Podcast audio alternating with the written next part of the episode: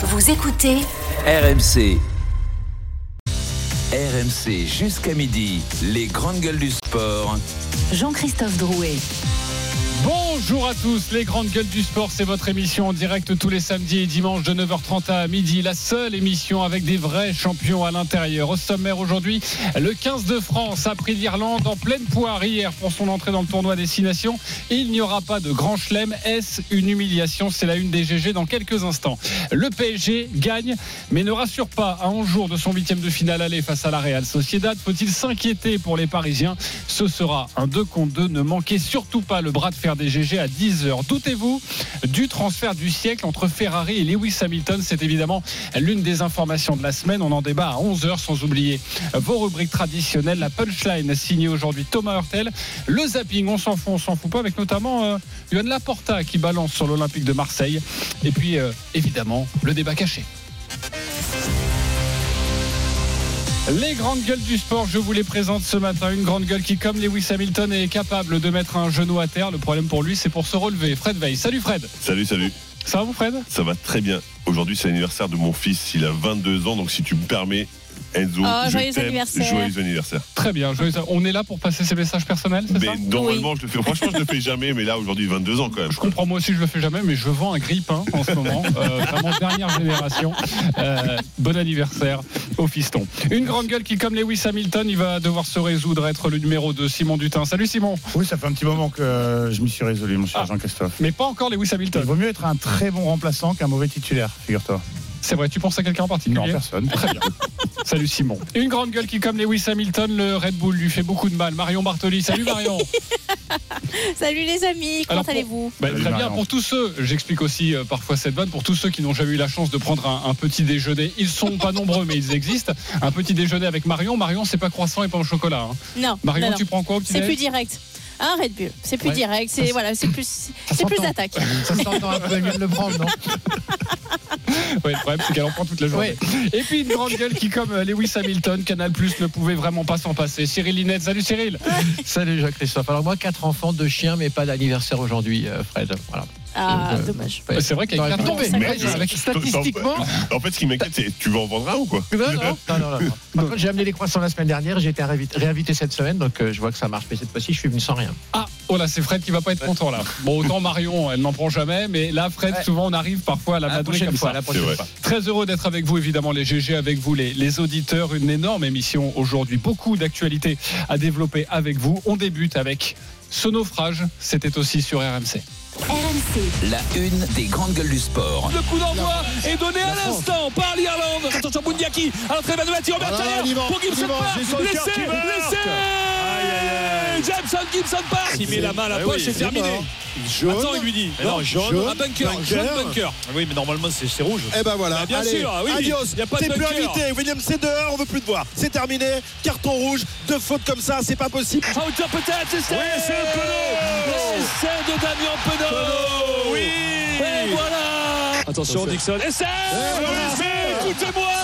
Mais écoutez-moi, messieurs.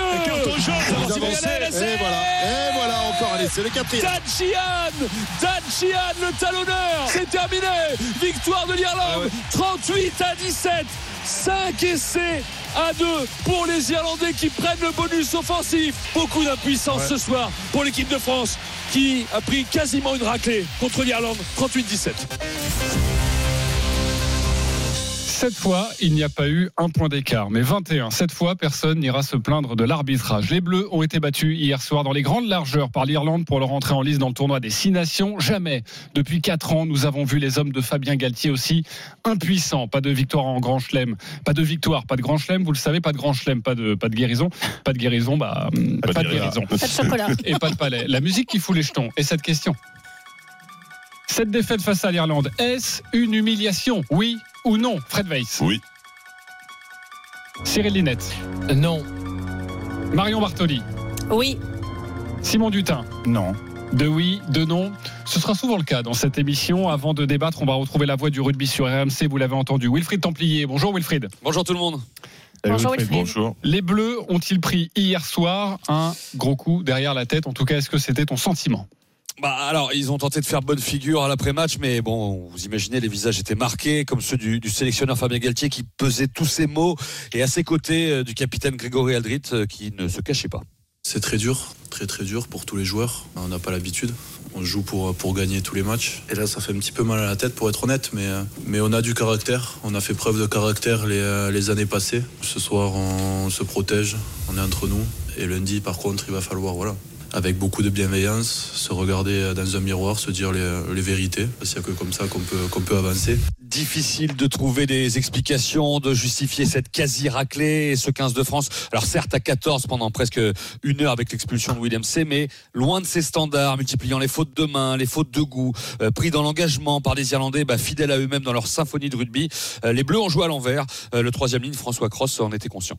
On a un peu balbutié notre, notre rugby. On n'a pas vraiment bien démarré. On n'a jamais réussi à peut-être prendre confiance et, à se, libérer tout simplement. On a, peut-être joué un peu avec le, frein à main et, ce qui nous a pas permis d'enchaîner. on a perdu pas mal de ballons en conquête ou, ou sur le, jeu au sol. Donc forcément, ça c'est venu interrompre nos, possessions et, ils se sont nourris de ça pour, eux, gagner en confiance et venir, nous presser chez nous et finalement punir les Bleus qui à chaque fois qu'ils ont fait un rapproché au score ont vu ensuite bah, les tenants du titre irlandais s'échapper. 38-17 au final 5 essais à 2 c'est la plus lourde défaite de Fabien Galtier depuis qu'il est à la tête de cette équipe.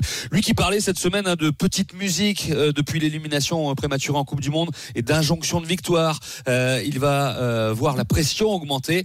Et en parlant de cette petite musique avec l'expérience qu'il a euh, il sait qu'elle va monter. Oui on sait. On sait on va tout faire pour, euh, pour être à la hauteur dès le prochain rendez-vous. Mais oui, on, sait très bien ce qui va se passer.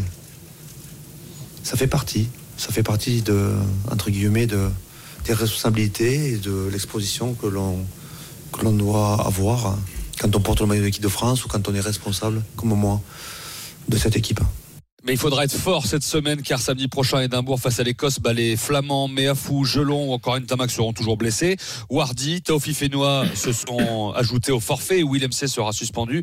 Et il nous semble qu'on aura toujours l'impression qu'Antoine Dupont, parti avec l'équipe de France à 7 pour préparer les Jeux, eh bien, manquera terriblement à cette équipe. Merci beaucoup Wilfried Templier. Tu restes avec nous pour, pour ce débat. Cette défaite face à l'Irlande, est-ce une humiliation? Vous avez entendu euh, Fabien Galtier. Il sait, il sait, il sait qu'on va en parler ce matin dans les grandes gueules du sport. Le 32-16, le hashtag RMC Live, l'application RMC Direct Studio. J'ai deux oui, j'ai deux non. On va commencer par un oui. Fred Weiss. Évidemment que c'est une humiliation. On, perd en quart de finale de la Coupe du Monde. Tout le monde dit ah c'est l'arbitrage, on n'est pas bien, mais vous inquiétez pas. Nous on est une équipe qui sait se ressaisir, on sait quand c'est chaud montrer des choses, etc. Mais là c'était le moment hein, en fait. Concrètement, c'était le moment parce qu'en face, tu avais une équipe aussi qui a envie de, de montrer des choses, sauf qu'il y a une équipe qui a montré des choses et l'autre qui nous a rien montré du tout. C'était d'une tristesse absolue. On a été battus dans tous les compartiments de jeu. C'est une défaite historique. Depuis 72, on n'avait pas perdu de plus de deux points contre cette équipe. Même Christophe Cessieux avait 30 ans à cette époque-là. Donc c'était le seul à avoir vu le, les matchs à cette époque. Donc pour dire à quel point c'est quelque chose qui n'arrive jamais. On n'a pas l'habitude de voir ça. Galtier s'est complètement planté et sa communication à la fin. Waouh Excuse-moi, t'es lancé comme un frelon là. T'as bien bossé. Je, je, vois les stats 1972. À quel moment, euh, juste après la défaite euh, en quart de finale, on nous a dit nous, on sait se ressaisir. Euh, vous allez voir ce que vous allez voir. À bah, quel moment Galtier, On a, on a attendu des semaines avant que Galtier s'exprime. Oui, à mais quel quand, moment mais justement quand il, quand il s'est exprimé, il nous a rien, il nous a rien promis, il nous a rien vendu. C'était rien du tout. Galtier. Oui, mais tout le monde. Alors peut-être que lui nous l'a pas vendu, mais tout le monde nous l'a vendu autour. Toi, peut-être. Pardonne-moi, Simon, mais il y a quand même la flèche du temps numéro 2 On nous a parlé qu'il n'y aurait pas de traumatisme, qu'il fallait laisser ça derrière nous et pourtant on l'a pas. C'est typique, tu essayes de, de, minimiser les conséquences d'une défaite et c'est la méthode Coué aussi, tu essaies de, de, te rassurer. Moi je pense que c'est pas une humiliation parce qu'on est en très haute altitude, peut-être deux des meilleures équipes de la planète. Alors force est de constater que l'Irlande a mieux pensé ses plaies du mondial qui, euh, voilà, la, pour l'Irlande, euh, l'élimination c'est une simple péripétie. Pour nous ça ressemble effectivement à un traumatisme. Il y a un effet de loupe, euh, Wilfried a terminé son papier là-dessus, sur évidemment l'absence d'Antoine Dupont qui, plus que personne peut-être dans l'histoire euh, personnifie euh, le, le, le, talent et, et, euh, effectivement, il y a un effet de loupe, je le disais, sur, sur son absence, mais une humiliation, c'est prendre 50 points contre, je sais pas, le Pérou, j'en sais rien. Là, tu es face à la meilleure équipe du monde. Euh, elle, elle a conservé la moitié de son état-major quand même. Il y a plus Sexton, mais il y a quand même Gibson Park. Nous, il nous manque euh, Dupont et, euh, et Ntamak. Bon, effectivement, on a été dominé dans le rugby, il faut savoir admettre, et c'est ce qui a été fait par les, joueurs du 15 de France. Quand tu es dominé les fondamentaux, la conquête. On a été inexistant, on a été en retard en défense, on n'a pas été assez brutal euh, en défense, on leur a quand, pas quand fait tu sais pas assez réagir. mal. Moi, moi, ce qui me dérange, c'est quand été- tu ne sais pas réagir. Quand tu es à la maison, tu ne sais pas réagir. Alors, encore une fois, tu as raison. hein. Perdre, honnêtement, il n'y a rien de choquant de perdre. Sauf qu'ils prennent le bonus offensif. Ils nous dominent dans tous les secteurs. On n'est pas capable de répondre dans l'engagement. Et c'est ça qui me dérange, en fait. Et, et effectivement, humiliation, moi, je trouve que dans le sport, c'est pas un On a pris une raclée, on a pris une raclée, il faut savoir sacrée raclée. voilà. Mais c'est surtout que le contexte nous était favorable. On était à la maison. C'était l'occasion, justement, de se relancer. Et c'est ça qui me dérange. Ah, à la maison, mais au Vélodrome, mais pas totalement au Stade de Oui, France. On avait moins. dire, Ah, il y a quand même pas- et tu- il y a quand même moins de repères. Il faut le- il l'admettre. en France, Et quand le scénario du match fait que le Vélodrome n'a pas pu jouer le rôle qu'on attendait de lui. Votre numéro va parfaitement marcher durant cette émission. Tic ne vous inquiétez pas. Vous allez pouvoir rentrer dans la danse. Euh, Est-ce une humiliation? C'est notre question. Le 32-16. N'hésitez pas à réagir, supporter du 15 de France. Cyril Linette, pourquoi c'est non? Bah, plutôt non, parce que pour moi, c'est finalement assez logique, même si évidemment, c'est pas un résultat qu'on espérait. D'abord, l'Irlande est la meilleure équipe d'Europe. Elle a perdu lors du meilleur match de la Coupe du Monde face, au- face aux, aux Néo-Zélandais. La France a joué à 14, même si en, super, en, en égalité numérique, on était déjà dominé. Et puis, c'était le match des gueules de bois. Vous l'avez rappelé euh, tous les trois, finalement. Mais la gueule de bois de l'équipe de France est plus forte parce qu'on était à domicile et que le traumatisme d'avoir loupé euh, ce quart de finale est évidemment plus important. Euh, moi, je considère que, euh, sur le même sujet, je considère que l'énorme difficulté, c'est de ne pas avoir fait l'analyse et de ne pas avoir assumé publiquement, et je ne parle pas que de Fabien Galtier, je parle de l'ensemble du, rugby français, les raisons de l'élimination de l'équipe de France à la Coupe du Monde. Quand on subit un traumatisme, c'est très dur de s'en sortir, surtout quand on ne le traite pas. Et je pense que la France va traîner comme un boulet le fait d'avoir escamoté euh, cette, euh, cette défaite en, Coupe du Monde. On voit bien que l'Irlande est revenue à ses fondamentaux, un jeu de passe très huilé. On voit bien que l'équipe de France dans le jeu ne sait plus vraiment où elle habite. Alors elle a perdu des joueurs cadres pour le moment. Mais enfin, euh, Dupont qui va au, au, au rugby à 7, c'est c'est Mbappé qui va au beach soccer. Et puis ça dérange personne dans le rugby français. Je suis désolé, c'est quand même un vrai sujet. Cet échec a été escamoté par les, les décideurs du rugby français. En tout cas, il n'a pas été purgé. Et je regrette, moi, plus généralement, cette forme de déni qu'on a souvent dans le sport français. Je pense à la Fédération française de tennis, c'est un peu pareil. Les uns et les autres annoncent des résultats financiers. Alors, ils sont excellents pour le tennis, ils sont catastrophiques pour le rugby, on en a parlé, donc c'est des situations différentes. Mais sportivement, les deux ont de mauvais résultats. Et c'est comme si finalement, comme euh, le sport est dirigé par des élus, on fait beaucoup de politique, comme s'il était impossible de dire quoi que ce soit sur les résultats de nos propres sportifs. Et ça, c'est un vrai sujet. Diriger des sportifs, c'est compliqué parce que c'est des stars, c'est il faut du doigté, c'est de la psychologie, il y a beaucoup d'ego. Mais il y a aussi beaucoup d'ego quand vous dirigez des journalistes, des animateurs télé. Encore plus, moi, je vois, voilà. C'est- quelque, consultants. c'est quelque chose de compliqué, mais ça se dirige. Et le rôle des, des dirigeants euh, du sport français, du rugby, du tennis comme ailleurs, c'est aussi de pointer du doigt là où ça fait mal, y compris sur le sportif, pas seulement sur le financier ou sur l'image, qui sont deux autres sujets très importants. Ça n'a pas été fait, je pense qu'on va se le traiter. Ok, ne pas avoir mis les mots sur ce traumatisme, on le prend en pleine face là maintenant pour ce match et sur le premier match. En Et tout je, cas, c'est je bon. crains que ça ne dure effectivement, malheureusement. Et ça pourrait durer. L'humiliation, pourquoi euh, Marion Bartoli? Non, mais Cyril vient pas taper sur la fédé de tennis. En, en tennis, on est capable quand même de gagner des grands chelems, et ça sur plusieurs générations, et chez les filles comme chez les garçons. Donc on a été capable d'avoir des résultats. Oui, ça fait En quelques revanche- années quand même, Marion. Non, sur les on filles, a c'est été vrai. capable de le faire. On a été capable de le faire. Quand tu vois Marie-Pierre, Samélie Mauresmo, et bon, sans, sans me vanter moi-même, on a été capable, de, sur, plusieurs filles, générations, d'aller gagner le tournoi du Grand Chelem. On a été capable de le faire. En revanche, effectivement, moi, sur, euh, sur le fait de ne pas avoir euh, voulu regarder vraiment cette défaite telle qu'elle était contre l'Afrique du Sud, d'avoir mis trop l'accent sur l'arbitrage. Et quand j'écoute Thomas Ramos hier après le match qui dit oui, oui, non, mais on l'a complètement digéré, la Coupe du Monde, c'est complètement derrière. Et effectivement, Oui, on, on se veut plus en relance. parler même. Voilà. Mais en fait, j'ai l'impression que c'est mettre sous le tapis parce que ça fait trop mal. Donc, on, on l'enfonce bien pro, bien loin pour oublier complètement ce souvenir. Mais quand je les vois jouer, j'ai pas l'impression que ce souvenir-là, il est, il est, il est oublié. En fait, tu, tu vois une équipe qui est perdue sur le terrain. Tu vois une équipe. euh, moi, quand je lis les déclarations de Fabien Galtier en avant du match, il parle de l'intensité combattue par rapport à l'intensité courue, qu'il va y avoir, devoir y avoir des combattants sur le terrain, que le 15 de France doit avoir aucun respect pour son corps, qu'il doit vraiment entre guillemets euh, tout donner pour cette équipe. C'est pas du tout ce que j'ai vu hier. J'ai vu euh, des joueurs avec un manque de maîtrise technique et tactique assez impressionnant, une fébrilité mentale également, et donc ils ont pris l'eau et ça très rapidement dans le match. Alors bien évidemment. Que l'expulsion de Paul Williams ne les a pas aidés parce que je pense que déjà en égalité numérique, ça aurait été très compliqué quand tu as une infériorité numérique, tu as fait que subir. Mais moi, je, vois une équipe qui a perdu ses points de repère. Ils avaient construit pendant quatre ans, euh, dans particulier leur victoire en tournoi du Grand Chelem sur le tournoi destination, une équipe quasi invincible. On parlait, on en faisait des débats, on se disait tiens, le 15 de France est devenu quasi invincible et donc on va arriver à la Coupe du Monde et on va éclater tout le monde. Ce n'est pas ce qui s'est passé. Il y a eu, je pense, euh, une fracture d'ego avec une équipe de France qui, qui, porte encore et qui continue de porter cette cicatrice qui n'est pas du tout refermée. Et tant qu'elle ne sera pas refermée, ils n'arriveront pas à se relancer Okay. sur de nouveaux défis. Donc pour moi, je vois une équipe hier qui est perdue sur le terrain. Et en face, effectivement, tu as 10 joueurs du Leinster qui ont l'habitude de jouer ensemble, tu as 4 joueurs du Munster, donc tu as une équipe qui est complètement rodée et qui leur a fait prendre le bouillon. Ok, donc si je vous entends bien, et ça peut faire peur, le mal est profond, voire très profond. On continue d'en parler dans quelques instants dans les grandes gueules du sport. Il est 9h45. Restez bien avec nous, supporters du 15 de France. Venez en parler avec nous. Est-ce une humiliation et sur ce mal profond? Et puis on parlera aussi peut-être du fantôme d'Antoine Dupont avec Wilfried Templier. A tout de suite sur RMC. RMC jusqu'à midi, les grandes gueules du sport. Jean-Christophe Drouet. 9h47 de retour dans les grandes gueules du sport avec ce matin Cyril Linette, Marion Bartoli, Simon Dutin, Fred Weiss. À partir de 10h, nous ouvrons le chapitre sur le Paris Saint-Germain qui s'est imposé hier 2 buts à 1 sur la pelouse de, de Strasbourg. Nous sommes désormais à 11 jours du huitième de finale aller de la Ligue des Champions face à la Real Sociedad. Faut-il tout de même s'inquiéter? Ce sera notre bras de fer et ce sera un 2 contre 2. Mais poursuivons la discussion sur ce 15 de France face à l'Irlande sèchement battu hier. Euh, Est-ce une humiliation? C'est la question que nous vous posons. Xavier veut réagir au 32-16. Bonjour Xavier. Oui, salut les GG. Salut Xavier. Une humiliation ou pas pour toi? Bah, C'est une humiliation grandeur nature. On est passé pour des peintres. Excusez-moi, mais euh, on devait gagner la Coupe du Monde. On avait la meilleure équipe.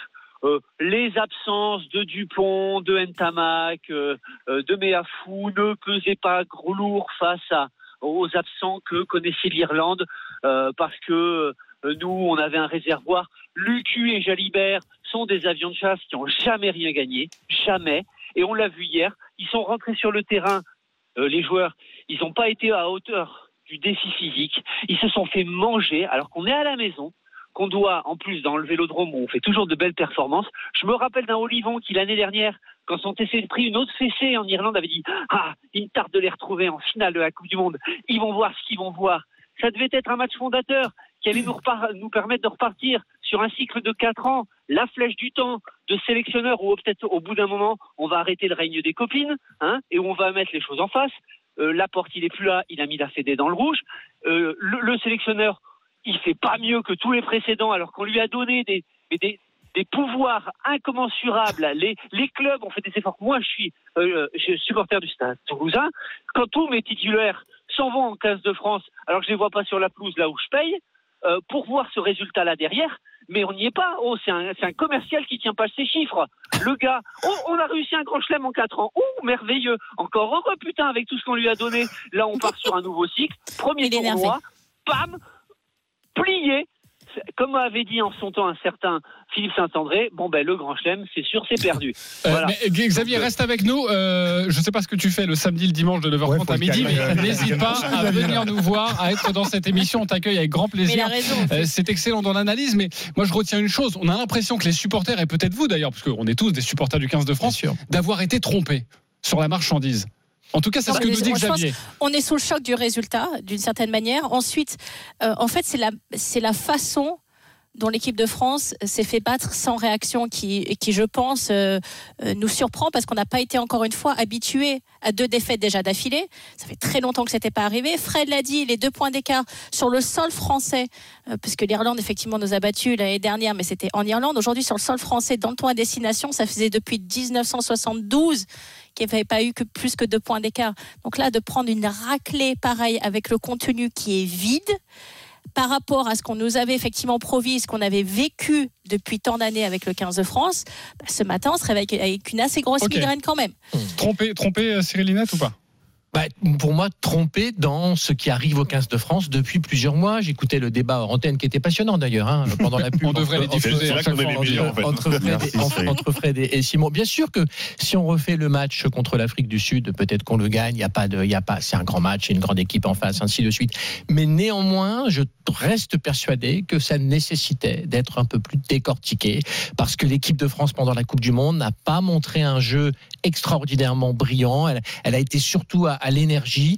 Pas grand chose à tirer quand même des matchs de poule, y compris le, le, les matchs contre le match contre contre les Blacks. Donc il y a quand même quelque chose qui s'est passé dans l'approche globale de cet événement qui ont fait que, qui a fait que, que la défaite en quart de finale, même si elle est d'un point, même si elle est liée à des circonstances, n'est pas complètement, euh, ne vient pas totalement de nulle part. Et donc il ne s'agit pas de tout remettre en cause, il ne s'agit pas de remettre en cause la génération, le travail de Christophe Galtier. Il s'agit simplement Fabien. de faire, comme l'a dit notre auditeur, euh, Fabien Galtier, pardon, Oui, comme l'a dit notre notre notre, souvent.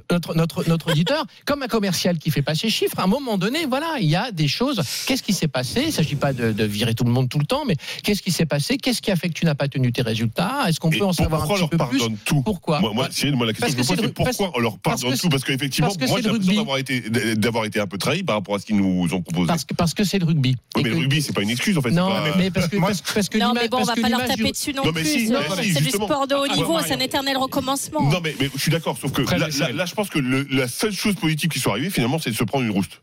Parce que là, quand, il- quand tu prends une enfin un rouste, élément positif. Vas-y. quand, pourquoi quand tu prends une rousse, là, normalement, tu te ressaisis. Moi, je pense que cette défaite en Coupe du Monde, effectivement, elle n'a pas été analysée. Là, on a commencé à trouver des excuses. Les arbitres, on n'a pas bien joué, euh, on a mangé les sangliers, qui a mangé des trucs qui n'étaient pas bons. C'était pas du tout ce qu'il fallait faire. Il fallait justement faire cette autocritique, se dire, on va progresser. Là, on l'a pas fait, on prend une rouste, et pour moi, ça peut être l'élément fondateur. Xavier en Ouais. parlait tout à l'heure, il faut un élément fondateur. Pour moi, le fait de perdre, de prendre une rouste, soit tu te ressaisis et tu progresses, soit tu t'enfonces. Simon, je te donne la parole dans quelques instants. Wilfried Templier, je sens que tu veux, en direct de Marseille, Non, tu veux réagir. on est à un tournant peut-être du mandat de Fabien Galtier qui euh, euh, hier soir dans son équipe euh, n'avait que Paul Gabriag euh, qui n'était pas là pour le quart de finale et encore c'est par j'ai du respect pour Paul Gabriag, mais si Thibaut Flamand n'avait pas été blessé, euh, il n'aurait pas été là. Donc ça veut dire qu'on a euh, gardé la quasi-totalité La même de- architecture, du groupe, la même Ouais, architecture, et qu'on a peut-être minimisé les, les, les, le- le- le- les conséquences de cette défaite en quart de finale, et que donc on va voir dans les semaines qui viennent et dès samedi prochain en Écosse si c'est pas le moment. Et on l'attendait, on se posait la question est-ce qu'il fallait amener un petit zeste de fraîcheur euh, dans ce groupe. On a parlé des, des U20 qui étaient champions du monde. On attendait un Nicolas Deporter. Enfin, il y avait d'autres joueurs comme ça qui étaient cités. Il, a, il veut garder son groupe parce que pour lui, l'expérience est fondamentale pour aller jusqu'en Australie. C'est-à-dire qu'il veut les, avoir des, des joueurs à 60 sélections de moyenne, 70 sélections de moyenne. Mais peut-être que là, euh, voilà, il faut changer de braquet et. et, et- Wilfried, la mauvaise expérience, c'est ce pas de la bonne- c'est pas l'expérience, hein. la tête. Mais Wilfried, la, la mauvaise expérience, c'est pas de l'expérience. hein. C'est au contraire un traumatisme. Et un traumatisme, c'est pas bon. Donc euh, je, je comprends pas cette, histoire de- d'expérience, moi, concrètement. Mais bon. Ok, Simon Dutin, et après Wilfried, tu pourras répondre si tu veux. Simon. Moi, j'avais envie de répondre à, à Xavier qu'il faudrait qu'il discute avec Pierre Berbizier, l'ancien sélectionneur, qui lui euh, ne s'en cache pas. Il parle d'une humiliation. Euh, vous me parlez du, du commercial qui fait pas ses chiffres. Vous êtes marrant. euh, il s'est goinfré pendant 4 ans. euh, il a eu ses bonus au bout de deux mois et euh, il a explosé les chiffres. Et là, parce qu'il ne fait pas ses 80% de résultats, vous voulez le, vous voulez le virer On est à plus de 80% de victoire. C'est historique dans le rugby français. On a atteint des altitudes qu'on n'avait jamais atteintes. Et là, il faudrait tout euh, foutre par terre. Le problème de Galtier dans l'état des lieux qu'on s'apprête à, qu'on est en train de commencer à faire, euh, c'est cette espèce de mysticisme dans, dans, dans le discours, dans, dans, dans les paroles. Il est toujours un petit peu perché. Là, je lisais les interviews ce matin. Euh, oui, c'est une défaite avec son lot de charges négatives. Bon, il faudrait qu'il assume euh, qu'on a pris une raclée. Mais il l'a jamais fait, ça. tout. Même après la Coupe du Monde, il ne l'a jamais fait.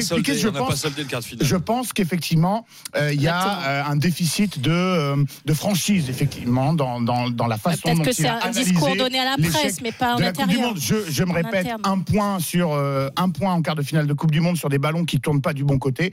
Je pense qu'on a été euh, là aussi trop sévère euh, à la mesure de l'attente qu'on avait en, en- en Coupe du Monde. Il y a des défaillances individuelles hier. Il y a en face, il faut pas l'oublier, une équipe d'Irlande qui a réussi à réciter un rugby qu'on a peut-être pris un peu à la légère parce qu'elle a perdu euh, Sexton, euh, le meilleur joueur de, de son histoire.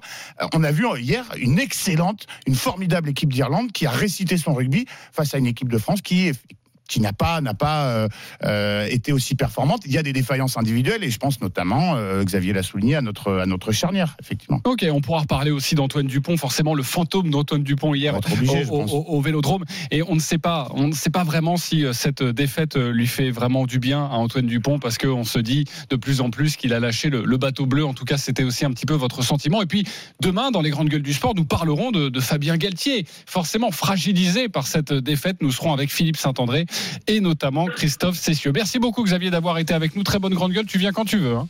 Pas de problème, euh, mais juste moi je comprends pas. On a gagné pendant trois ans en jouant un jeu de dépossession et juste avant la Coupe du Monde on a arrêté. Et depuis on est n'est pas bon. Donc euh, faut vraiment remettre le sélectionneur en question au bout d'un moment parce que comme vous l'avez dit, le mysticisme limite autisme et sans péjoration sur euh, l'autisme hein, qui est une maladie grave. Mais au bout d'un moment, voilà, il faut il faut il faut poser le débat du sélectionneur. Ok, demain c'est à 10h le débat sur Fabien Galtier. Donc demain. n'hésite pas à venir euh, nous voir et à nous rappeler au 32-16. Euh, merci beaucoup Wilfried Templier en direct de Marseille. Bon retour et forcément on suivra avec attention la performance des Bleus la semaine prochaine en Écosse. 9h56, on se retrouve dans quelques instants pour la suite des grandes gueules du sport. Autre dossier, le Paris Saint-Germain. Est-ce qu'il faut s'inquiéter pour les Parisiens à quelques jours de la Ligue des Champions? C'est le bras de fer des GG, à tout de suite. RMC jusqu'à midi, les grandes gueules du sport. Jean-Christophe Drouet.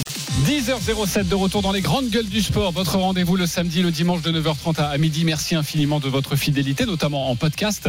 Euh, donc, euh, si vous voulez déjà réécouter notre débat sur euh, le 15 de France, humilié hier par l'Irlande, est-ce une humiliation? C'était notre débat. N'hésitez pas à aller nous réécouter. Avec ce matin, Cyril Linette, Marion Bartoli, Fred Weiss, Simon Dutin, le Paris Saint-Germain qui gagne, mais qui ne rassure toujours pas à 11 jours de son huitième de finale de la Ligue des Champions. Faut-il s'inquiéter pour les Parisiens? Le bras de fer des GG dans quelques instants. Thomas Hurtel balance sur la fédé de basket. Ce sera la punchline des GG à 10h30. Doutez-vous du transfert du siècle entre Ferrari et Lewis Hamilton? C'est l'une des informations de la semaine. On en débat à 11h. Et puis, et puis, à vous faire gagner dans cette émission. Vous connaissez l'expérience RMC. Vous partez assister au match de votre équipe préférée. C'est très simple. Nous vous proposons une expérience RMC à la carte pour une fois. Vous pouvez choisir entre le PSG face à la Real Sociedad au Parc des Princes le 14 février prochain ou alors Lens Fribourg, c'est de la Ligue Europa au stade Bollard le 15 février prochain. Pour choisir, eh bien, c'est très simple. Laissez-vous guider, ne vous inquiétez pas, mais surtout, dès que vous entendez cette musique, vous allez avoir 5 minutes pour envoyer RMC au 7 32 16, RMC au 7 32 16.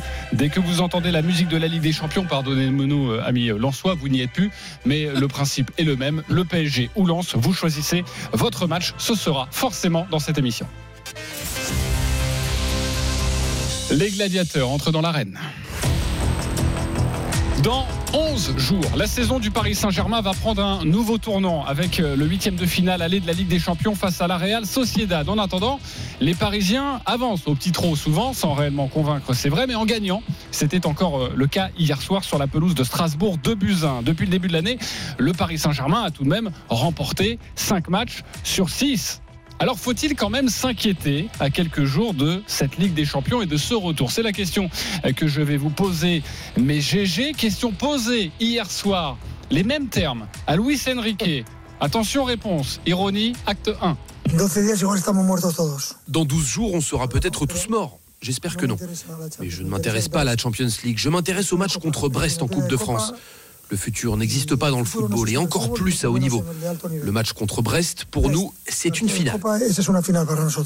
Ah, le futur n'existe pas dans le football. Et pourtant, en décembre dernier, il avait fait des projections sur son équipe. Nous serons plus forts en février. Il parlait du C'est un futur. grand comique. Nous sommes le 3 février. Évidemment, cette phrase est revenue tel un boomerang hier soir. Attention, réponse de Luis Enrique, ironie, acte 2. En mars, ce sera moins bien. En avril, ce sera mieux. En mai, moins bien. Et mieux en juin. L'objectif est d'arriver au 1er juin en étant en capacité de gagner tous les titres. On est courageux.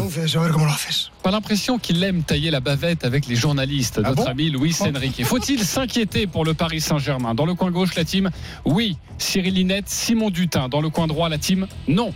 Fred Weiss, Marion Bartoli, c'est le bras de fer des GG. RMC, À votre avis, c'est qui le plus fort euh, L'hippopotame ou l'éléphant? Le bras de fer GG. Vraiment, t'es sûr que l'éléphant il est plus fort que l'hippopotame? Et vous êtes extrêmement nombreux à voter depuis ce matin sur le compte Twitter des grandes gueules du sport. Est-ce que vous vous inquiétez? Vous ne vous inquiétez pas pour l'instant? Une tendance se dégage. 57%, pour- 57% pardonnez-moi. Je m'inquiète. Alors, la team non, on ne s'inquiète pas. Fred Weiss, Marion Bartoli, vous commencez. Fred. Ben, je m'inquiète pas parce que déjà euh, le dernier match contre Strasbourg ça a montré quelque chose. Strasbourg n'avait pas perdu depuis huit matchs. Jouer à la Méno c'est jamais facile. C'est une équipe très physique, très agressive, etc. Donc effectivement c'est pas une perf extraordinaire, mais gagner c'est important. Donc déjà de ce point de vue-là, je m'inquiète pas. Mais ensuite, je me dis aussi que jouer contre la Real Sociedad c'est ce qui pouvait arriver de mieux à ce PSG parce que la, la, la Real Sociedad oui c'est une très bonne équipe sur le papier évidemment sauf que avec toutes les blessures tous les gens qui sont soit à la Cannes soit euh, à, à la Coupe d'Asie. s- ne sont et justement ça, manque de collectif ça manque de travail il y a beaucoup de blessés. C'est difficile de gérer ce, groupe. Et tu te dis le meilleur moment pour affronter la Real Sociedad c'est maintenant. Parce que finalement au tirage au sort on avait dit que c'était quand même un tirage favorable mais il n'y avait pas autant de blessés il n'y avait pas autant d'incertitudes. Là il y en a beaucoup plus. Donc je suis pas inquiet dans ce sens-là où je me dis on, ça va jouer au parc. Tu euh, tu sais que c'est la Champions League que tu es beaucoup plus motivé que forcément t'as pas la même adrénaline. Tu joues à la maison. Je me dis que jouer contre cette équipe-là, c'est une bénédiction. La, méde- la méthode Coué, euh, ça passera euh, de toute façon, quoi qu'il arrive. bien, va bien. Euh, oui, oui, très bien. Euh, Cyril Linette, pas d'accord. Non, mais je, je pense que, si, relativement d'accord, mais je pense que le fait de se poser même la question est déjà un début de réponse. On ne devrait pas se poser la question par rapport aux moyens du Paris Saint-Germain qui est censé jouer dans la cour euh, de Manchester City, du Bayern Munich, du Real Madrid. On ne devrait pas se poser la question de s'inquiéter contre la Real Sociedad. Qu'on ait du respect pour la Real Sociedad, qui a une bonne équipe, c'est tout à fait normal et c'est la base du sport. Il faut Au avoir du complet, respect. c'est une vraie voilà, bonne équipe, c'est une- quoi. voilà, il faut avoir du respect pour toutes les, tout- tous ses adversaires et le PSG a, a tout intérêt à montrer du respect, mais on ne devrait pas en être à s'inquiéter. Le PSG, depuis deux ans, je me permets d'insister, le PSG non bling-bling, hein, supposément non bling-bling, c'est 550 millions de, de- de budget de recrutement en deux ans, euh, avec euh, des manques qui ne sont toujours pas comblés, hein, notamment un, un entraîneur. On, on continue d'avoir l'impression quand même que l'entraîneur veut la possession, qu'il a des joueurs qui n'ont pas de possession, que Campos fait son recrutement, que Nasser fait lui-même son recrutement. Donc on a toujours l'impression quand même d'une espèce de parallélisme avec chacun faisant son, son, son, sa, sa, sa propre sauce à l'intérieur du club. Le mercato qui vient de se terminer, le PSG avait un manque criant au milieu de terrain pour pouvoir jouer le jeu de possession que réclame Luis Enrique. Ils en ont pris un. À l'arrivée, oui, il est blessé. hein, il est blessé. Il reparti ils, ont, ils mis, ils ont mis 40 millions sur deux adolescents brésiliens, dont un effectivement est blessé. Il ne jouera pas avant l'été prochain, donc il participera pas à la Ligue des Champions. qui- qui- Et l'autre est est un problèmes défenseur Je- se je- fait doubler par, ce que tu dis, par mais tous les attaquants de y Ligue des 1 en problèmes, que vitesse. tout ne soit pas parfait, etc. Mais là, on est en train de parler concrètement de ce match contre la Real Sociedad. Je, enfin, en tous les cas, Mais de la c'est ce que campagne Ligue des Bayern. Qui oui, mais, reprend. oui, mais d'accord, mais, mais on est, bah, on est obligé pas contre le Bayern, contre City. quand Voilà, même. voilà, exactement. Il plus. faut quand même relativiser l'équipe que tu affrontes en face. Il y a des blessures, je, je l'ai dit tout à l'heure, et, et je pense que cette équipe du PSG est capable de réagir. Mais sur le fond, on, dis. sur le fond, on s'inquiète fond, un peu, alors qu'on ne devrait même pas s'inquiéter. je- je suis si le. PSG était au niveau auquel on l'attend, on ne devrait même pas s'inquiéter. On devrait dire, avec un minimum de respect, ça passera, c'est logique. Euh, et on est quand même à se dire, ah oui, mais alors est-ce que ça va tenir Ouais, défensivement parce aime Voilà. bien jouer à se Et faire C'est peur. c'est mais la bon, Real ça passera Sociedad quand en même. face, il faut pas s'inquiéter, mais il fallait pas s'inquiéter contre Newcastle, euh, qui était une des équipes surprises euh, dans cette Ligue des Champions. Ils se sont fait pulvériser au milieu de terrain, péché d'orgueil avec Luis Enrique qui, qui met un milieu de terrain euh, de moins que l'équipe adverse. Il fallait pas s'inquiéter parce que le Milan c'est plus le grand Milan, là c'est Milan n'est plus ce que c'était. Ils nous ont pu, ils les ont pu. J'ai dit ils nous ont, ça, ça va pas la tête. Euh, ils les ont pulvérisés au milieu de terrain euh, avec un Loftus-Cheek notamment qui était donné perdu pour le, le Mais football. Simon, que ça, tu n'apprends pas tes erreurs. Non, le PSG va apprendre encore erreurs, fois, ils vont mais- respecter mais moi, l'adversaire, ils vont pas le faire jour de, du tirage, de j'ai dit, Hum, c'est pas terrible ce tirage Real Sociedad. Quand même. Non, mais c'était le meilleur Ah, qu'on avoir. tirage meilleur possible. Oui, sur le papier. Mais voilà. bien sûr. Ah, voilà, L'équipe la moins forte sur le papier, c'est le meilleur tirage possible. Bah, Ah évidemment. Bah, je, pense- même. je pense, je- bah, je pense Ça que la, la préparation, euh, tu te conditionnes différemment lorsque euh, tu joues euh, un des euh, mastodontes du football européen plutôt qu'une équipe euh, a priori euh, plus faible. Oui, La mais Real justement, il y a, plein d'alertes. Autour, donc forcément, on est inquiet sur depuis un- moment, depuis ces déroutes euh, en phase de poule. Ils ont failli, rappelez-vous, ne pas se qualifier pour euh, les phases euh, finales. Il y a eu cette rencontre face à Brest la semaine dernière. Ils mènent 2-0 au parc. Ils sont pas capables d'appuyer. Et tout Brest, euh, tout, Brest fait une magnifique saison, mais Brest est allé jouer dans le camp du Paris Saint-Germain. Euh, Paris n'a pas été capable d'appuyer. Hier, c'est pareil. Tu mènes au score et tu laisses Strasbourg, qui certes jouait à la Méno à domicile. euh, Et qui joue bien. C'est une équipe qui joue- physique, qui est intense, qui est fait un très dure. mauvais début de saison, mais hier, hier je, suis, je suis désolé. Hier, on n'est pas dans à l'after pour euh, débattre Non, mais- euh, de la dépossession du ballon Le, problème, c'est que Luis Enrique n'a toujours pas euh, trouvé son équipe type. Face à Brest, il n'y avait pas Ougarté qui était un des hommes de base du début de saison. Hier, il y avait Ougarté, mais il n'y avait pas Vitinha. À ces altitudes-là, je pense que les matchs se jouent notamment au milieu de terrain. Ça manque de certitude au milieu de terrain. Et puis, moi, je pense qu'il va falloir instruire le, le, le- le cas Mbappé, parce que Mbappé veut jouer numéro 9, ou en tout cas, ça ne le dérange pas. Luis Enrique veut l'installer en 9. Cyril a rappelé les investissements colossaux du PSG à l'intersaison, alors que ce soit Campos qui est décidé à la place de Luis Enrique, j'en sais rien. Il y a 170 euh, millions d'euros qui ont été investis sur deux avant-centres pour faire jouer Kylian Mbappé, qui, à mon sens, est le meilleur joueur du monde lorsqu'il débute côté gauche de l'attaque. Oui, mais Qui il défend n'est- pas à Qui gauche. n'est Il plus peut pas qu'un laisser à excellent gauche. joueur, mais ça. On relancera ça, sur Kylian Marion, Mbappé. Excuse-moi, Cristiano Ronaldo, il défendait pas beaucoup et pourtant il jouait à gauche et ils ont réussi à. Ok pour Mbappé, on, en reparle. Pour une fois qu'on parle pas d'Mbappé quand on parle du Paris Saint-Germain, vous voulez me le remettre sur le tapis. Vous inquiétez pas, j'aimerais aussi vous entendre sur Luis Enrique, parce que vous avez entendu ces deux sons en conférence de presse. Que vous commencez un peu à être agacé par ce genre de, de réponse, même si depuis le début de la saison, euh, il nous a habitués à ça. Euh, Marion Bartoli, pas inquiète. Non, je suis pas inquiète parce qu'effectivement, la Real Sociedad est pour l'instant sur une très mauvaise série euh, en Liga. Une victoire seulement sur les six derniers matchs. Qu'ils ont une équipe avec énormément blessés. Ils ont perdu complètement leur latéral gauche, qui était au départ Munoz, qui s'est blessé. Son remplaçant Tierney s'est blessé aussi. Ils ont été obligés de faire un prêt en faisant venir Galan de l'Atlético. Ils ont effectivement sur le côté droit Traoré, qui est toujours à la canne avec le Mali. Leur meilleur joueur Kubo, qui est la Coupe d'Asie avec le Japon. Ils arrivent avec un effectif qui est extrêmement déforcé. En plus, eux, ils jouent la Coupe du Roi à fond parce qu'il n'y a plus le Real, il n'y a plus le Barça. Ils sont en demi. Donc ce match-là qui arrive mercredi, ils vont le jouer Et on verra ce soir aussi contre Gérone, hein, l'équipe qui est hyper en forme du côté de, de la Liga. Il faut, faut aussi prendre ça en considération. Exactement. Vous voulez qu'on aille faire on- les grandes gueules du sport en Espagne Experte Marion Bartoli en Real Sociedad. Tu me surprendras toujours. Mais bien- non, et puis là, surtout, ce qu'il faut penser, c'est que ce match est au parc. Et au parc, quand tu prends les stats du PSG, c'est deux victoires contre le Milan et contre le Dortmund. Je ne parle pas des matchs à l'extérieur où effectivement c'est beaucoup plus poussif. Et c'est un nul contre Newcastle.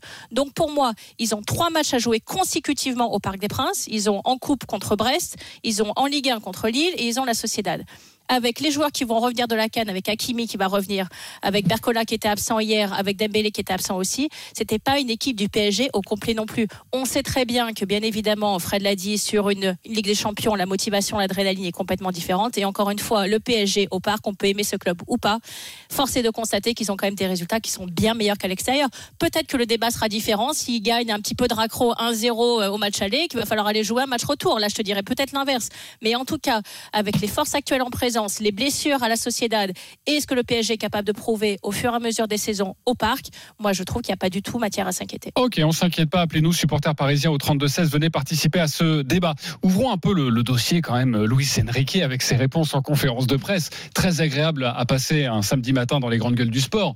Mais pardonnez-moi l'expression, Cyril, expert en communication, c'est un peu du foutage C'est de gueule, perché. non Non, mais c'est perché. Cyril. Il a toujours été, il a toujours été comme ça. Il n'aime pas discuter avec les, les journalistes. Euh, il, ça a toujours été. Il, il, il a cette, cette manière très provocatrice de parler, y compris quand il était joueur. Hein, il était assez désagréable en tant que, que joueur. Après, est-ce que ça ne révèle pas, encore une fois, un petit quelque chose sur les joueurs qu'il aurait voulu et qu'il n'a pas eu parce que je, quand même, je, je continue quand même de penser qu'il n'a pas un effectif adapté à ce qu'il souhaite mettre en place sur le terrain. Alors la différence de Thomas, de Thomas Tourelle, par exemple Thomas Tourelle, euh, ce qui est un petit peu gênant dans une entreprise, a été un cadre important de l'entreprise PSG qui disait du mal de ses dirigeants à chaque euh, à chaque conférence de presse en disant j'ai pas les joueurs que je veux. Donc ça c'est un, un vrai problème.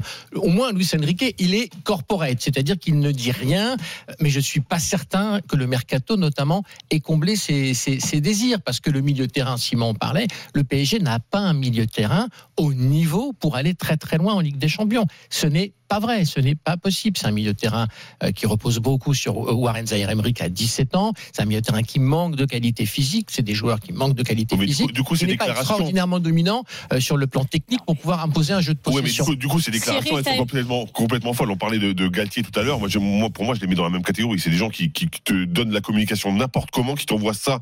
Et est-ce Non, que mais il s'en fout complètement. et- et- il est et la s'en fout, négo je suis d'accord, surdimensionnée, mais il s'en non, fout ouais, Juste pour en totalement. venir à bien ça, moi je trouve ça hyper choquant parce que c'est illisible en fait et c'est pour ça que certaines personnes se posent des questions aussi. Parce que quand tu as un coach qui arrive pas à te dire un truc concret qui arrive pas à ne pas euh, jouer sur les mots etc bah, c'est compliqué, c'est dur à lire, c'est dur à comprendre et, et ça rassure pas. Et c'est aussi une, Non, mais- une des raisons pour lesquelles on est- certains peuvent ne pas être assurés. Marion veut, veut réagir. Non, mais Fred, de toute façon, Louis Ariake a toujours eu un égo surdimensionné en tant que joueur comme sélectionneur. Oui, bien De sûr. toute façon, il se fout de la gueule des journalistes, ils les prennent pour des débiles mentaux. Donc, pour lui, dans son état d'esprit, il n'y a personne qui est capable de comprendre ni son système de jeu, ni sa capacité de réflexion avec le système qu'il utilise. Donc, il dit n'importe quoi et ça le fait marrer. Sauf que l'intelligence, Mais- c'est s'adapter, hein, Marion. mais Et- évidemment, et mais je, ça, te dis pas qu'il a peu je te dis, pas du tout qu'il a raison et je te dis pas du tout que ses réponses me satisfait. Mais force est de constater de toute façon qu'il a toujours fait ça, qu'il continuera à faire ça. Mais il a quand même Mbappé qui a marqué 20 buts en 19 matchs en Ligue 1. On n'avait pas eu ça depuis 50 ans. Donc aujourd'hui, de se dire que la, Real Sociedad va venir taper le PSG au parc et qu'on va avoir peur, euh, moi franchement, j'ai vraiment du mal à, imaginer ce scénario. Il y a Asensio qui revient quand même très en forme, qui a marqué hier. Il y a Donnarumma qui est très rassurant dans les cages. Je me dire que la Real Sociedad va venir aujourd'hui euh, battre le PSG au parc chez eux.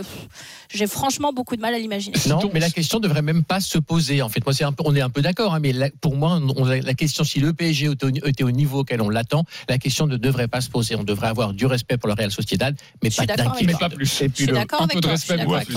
Euh, Gabriel nous appelle au 32-16. Simon, je te, je te redonne la main. Euh, Gabriel, bonjour. Bonjour les grandes gueules du sport, comment ça va Bah, tout va bien, Gabriel, supporter du Paris Saint-Germain. J'imagine euh, inquiet ou pas inquiet alors? Alors moi je suis, je suis euh, j'ai double facette. Je suis supporter du Paris Saint-Germain. J'ai été abonné pendant 10 ans euh, au parc euh, jusqu'à 2011 et je suis supporter actuellement de Strasbourg parce que je voulais retrouver du foot populaire, je voulais retrouver de l'ambiance en tribune, je voulais retrouver de la voix, je voulais retrouver tout ça. Et donc voilà. Et mo- moi je voulais insister. Enfin hier j'ai regardé le match, hier j'étais furax par rapport à l'arbitrage notamment. Et en fait vous allez voir où je veux en venir. Le PSG sur les derniers dernières journées quand même est plutôt pas mal aidé par l'arbitrage. Hier on a encore eu un penalty qui ne se siffle que pour le PSG. Euh, aucun, il ne serait sifflé pour aucune des autres équipes. Et en fait, ça, ça ajoute un paramètre. C'est-à-dire qu'aujourd'hui, en Ligue 1, le jeu du Paris Saint-Germain, il n'est pas ce qu'il devrait être. Il n'est pas haut niveau. Euh, ils se font un petit peu aider gentiment par l'arbitrage. Et ça, en fait, c'est une inconnue dans l'équation. C'est-à-dire que ils vont aller en Ligue des Champions. L'arbitrage, c'est totalement l'opposé en Ligue des Champions. Et aujourd'hui, Paris n'arrive pas à gommer c'est un peu comme une équation mathématique. Ils n'arrivent pas à gommer les inconnus. C'est-à-dire qu'ils devraient s'élever vraiment par rapport à leur niveau de jeu pour se dire, OK, l'arbitrage, c'est un non-débat. On ne dépendra pas de ça en Ligue des Champions. On dépendra que de nous. On dépendra d'un milieu costaud. On dépendra d'attaquants qui mettent des buts et pas que sur penalty.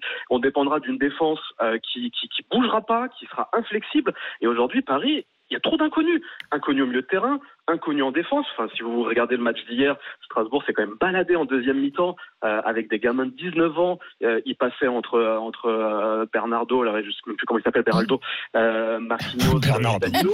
Euh, enfin, c'était- à mourir de rire. Et là, on peut pas. Le PSG doit avoir un jeu constant de la, de la- de la zéro minute à la 90e, et ça sur, tout- sur tous les fronts. Euh, et, euh, et donc moi, je suis très inquiet. Euh, Je suis très inquiet pour Paris en, en- contre la Real. Alors quand bien même la Real va être un peu diminuée, il y a trois ou quatre absents majeurs dans le 11, donc elle va être un peu diminuée. Mais euh, au parc, je, je suis pas d'accord avec Marion. En fait, ils vont venir, euh, ils vont venir au parc. Il y a moyen qu'ils s'amusent euh, à passer entre les défenseurs euh, parisiens. Donc je m'inquiète vraiment par rapport Ok, à ça. Gabriel est inquiet et sachez qu'on Euh, vous a Gabriel, posé... tu nous rappelleras après le match et je pense que tu auras changé d'avis. On vous a posé la question sur le compte Twitter des grandes gueules du sport pour ce bras de fer des GG. Nous sommes partis à 57. Non, il ne faut pas. Oui, il faut s'inquiéter. 43%. Non, il ne faut pas s'inquiéter. C'est assez rare pour le souligner. Vous avez gagné 3 pourcentages. 3%. Euh, Fred Weiss et Oui, Marion est- Bartoli. on est- Nous Oh, sommes- on oui, est très Fred. très fiers. Fred, Nous sommes désormais à c'est une grande victoire. 54, 46. Donc voilà, on grappille, on grappille. Et vous pouvez toujours aller voter. Ça ne sert pas à grand chose de voter une fois que ce bras de fer est terminé. Mais en tout cas, vous pouvez le faire. Et peut-être arriver à l'équilibre à ce 50-50. C'est la musique de la Ligue des Champions. C'est le moment pour vous inscrire pour vivre l'expérience RMC à la carte. Euh, Vous allez pouvoir choisir entre aller voir le Paris Saint-Germain en huitième de finale de la Ligue des Champions, on vient d'en parler, ou alors aller voir le, le RC Lens contre Fribourg en Ligue Europa. À partir de maintenant, il est 10h25. Vous avez 5 minutes, petit calcul de tête rapide, donc jusqu'à 10h30 pour envoyer R- RMC Waouh. au 732-16. RMC au 732-16. Je, je sais. Merci Marion. À vous de jouer, ça n'arrive pas qu'aux autres. Et euh, j'espère que vous serez le, le grand gagnant. Allez, on se retrouve dans quelques instants pour Thomas Hurtel qui balance sur sa propre fédé. A tout de suite sur RMC, c'est la punchline. RMC jusqu'à midi. Les grandes gueules du sport. RMC jusqu'à midi. Les grandes gueules du sport. Jean-Christophe Drouet. 10h29 de retour dans les grandes gueules du sport. Votre émission le samedi, le dimanche de 9h30 à midi avec euh, ce matin notre tenniswoman Marion Bartoli, notre grand dirigeant Cyril Linette, éditorialiste Simon Dutin, basketteur Fred Weiss. Dans 10 minutes, restez bien avec nous. On s'en fout, on s'en fout pas, notamment Laporta qui affirme que l'OM veut intégrer la Super League. L'OM qui a réagi. On pourra développer cette information. 11h45, les GG contre-attaque cette saison BGG. Vous pouvez prendre les commandes de cette émission en proposant un débat. Chers auditeurs, vous pouvez aller voter sur le compte Twitter des Grandes Gueules du Sport pour votre débat préféré. Le grand gagnant viendra exposer sa problématique à 11h45. Vos propositions, quelques secondes pour nous convaincre. Fred Weiss. Alors, la NBA a annoncé la liste des All-Stars. Les All-Stars, c'est les meilleurs joueurs NBA qui se retrouvent pour, un match de gala. Ce- Cette année, ça sera à Indiana et ça sera le 19 février. Il n'y a pas de Français dans cette sélection. Il n'y aura ni Wemby, ni Gobert. Et ma question pour les GG, c'est logique ou c'est honteux? Logique ou honteux, il veut parler du All-Star Game. Vous aimez le basket? Oh, pas sûr, chers auditeurs, n'hésitez pas. Ça Allez commence mal ce teasing là, ça m'aide pas beaucoup. Hein. Non, tu vas voir, c'est efficace, parfois. Euh, Marion Bartoli, à toi de jouer. Alors, moi, ma contre-attaque, je vais vous parler du transfert qui a failli capoter de Ben Rama à l'OL et j'en ai marre qu'on se foute de la, club, de la gueule pardon, des clubs français. Ça avait été le cas déjà avec euh, Ziyech au PSG où là, le transfert n'avait pas du tout eu lieu. Et là, on recommence. Alors, heureusement, l'OL a porté réclamation, ils sont arrivés à faire ce transfert, mais ça commence à me saouler. Mm. On remercie quand même les dirigeants de pour Ziyech hein, de ne pas l'avoir emmené au Paris Saint-Germain. Finalement, que ces transferts est capoté. Euh, Cyril Linette, ta proposition Euh, qui veut encore des Jeux Olympiques à, à Paris? C'est ça ma, ma proposition. Tout le monde râle, tout le monde se renvoie la balle, tout le monde évoque un possible échec avec une vraie délectation.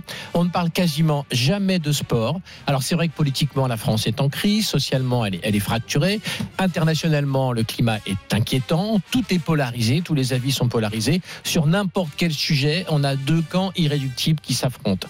Pourquoi les JO font-ils partie de cette polarisation.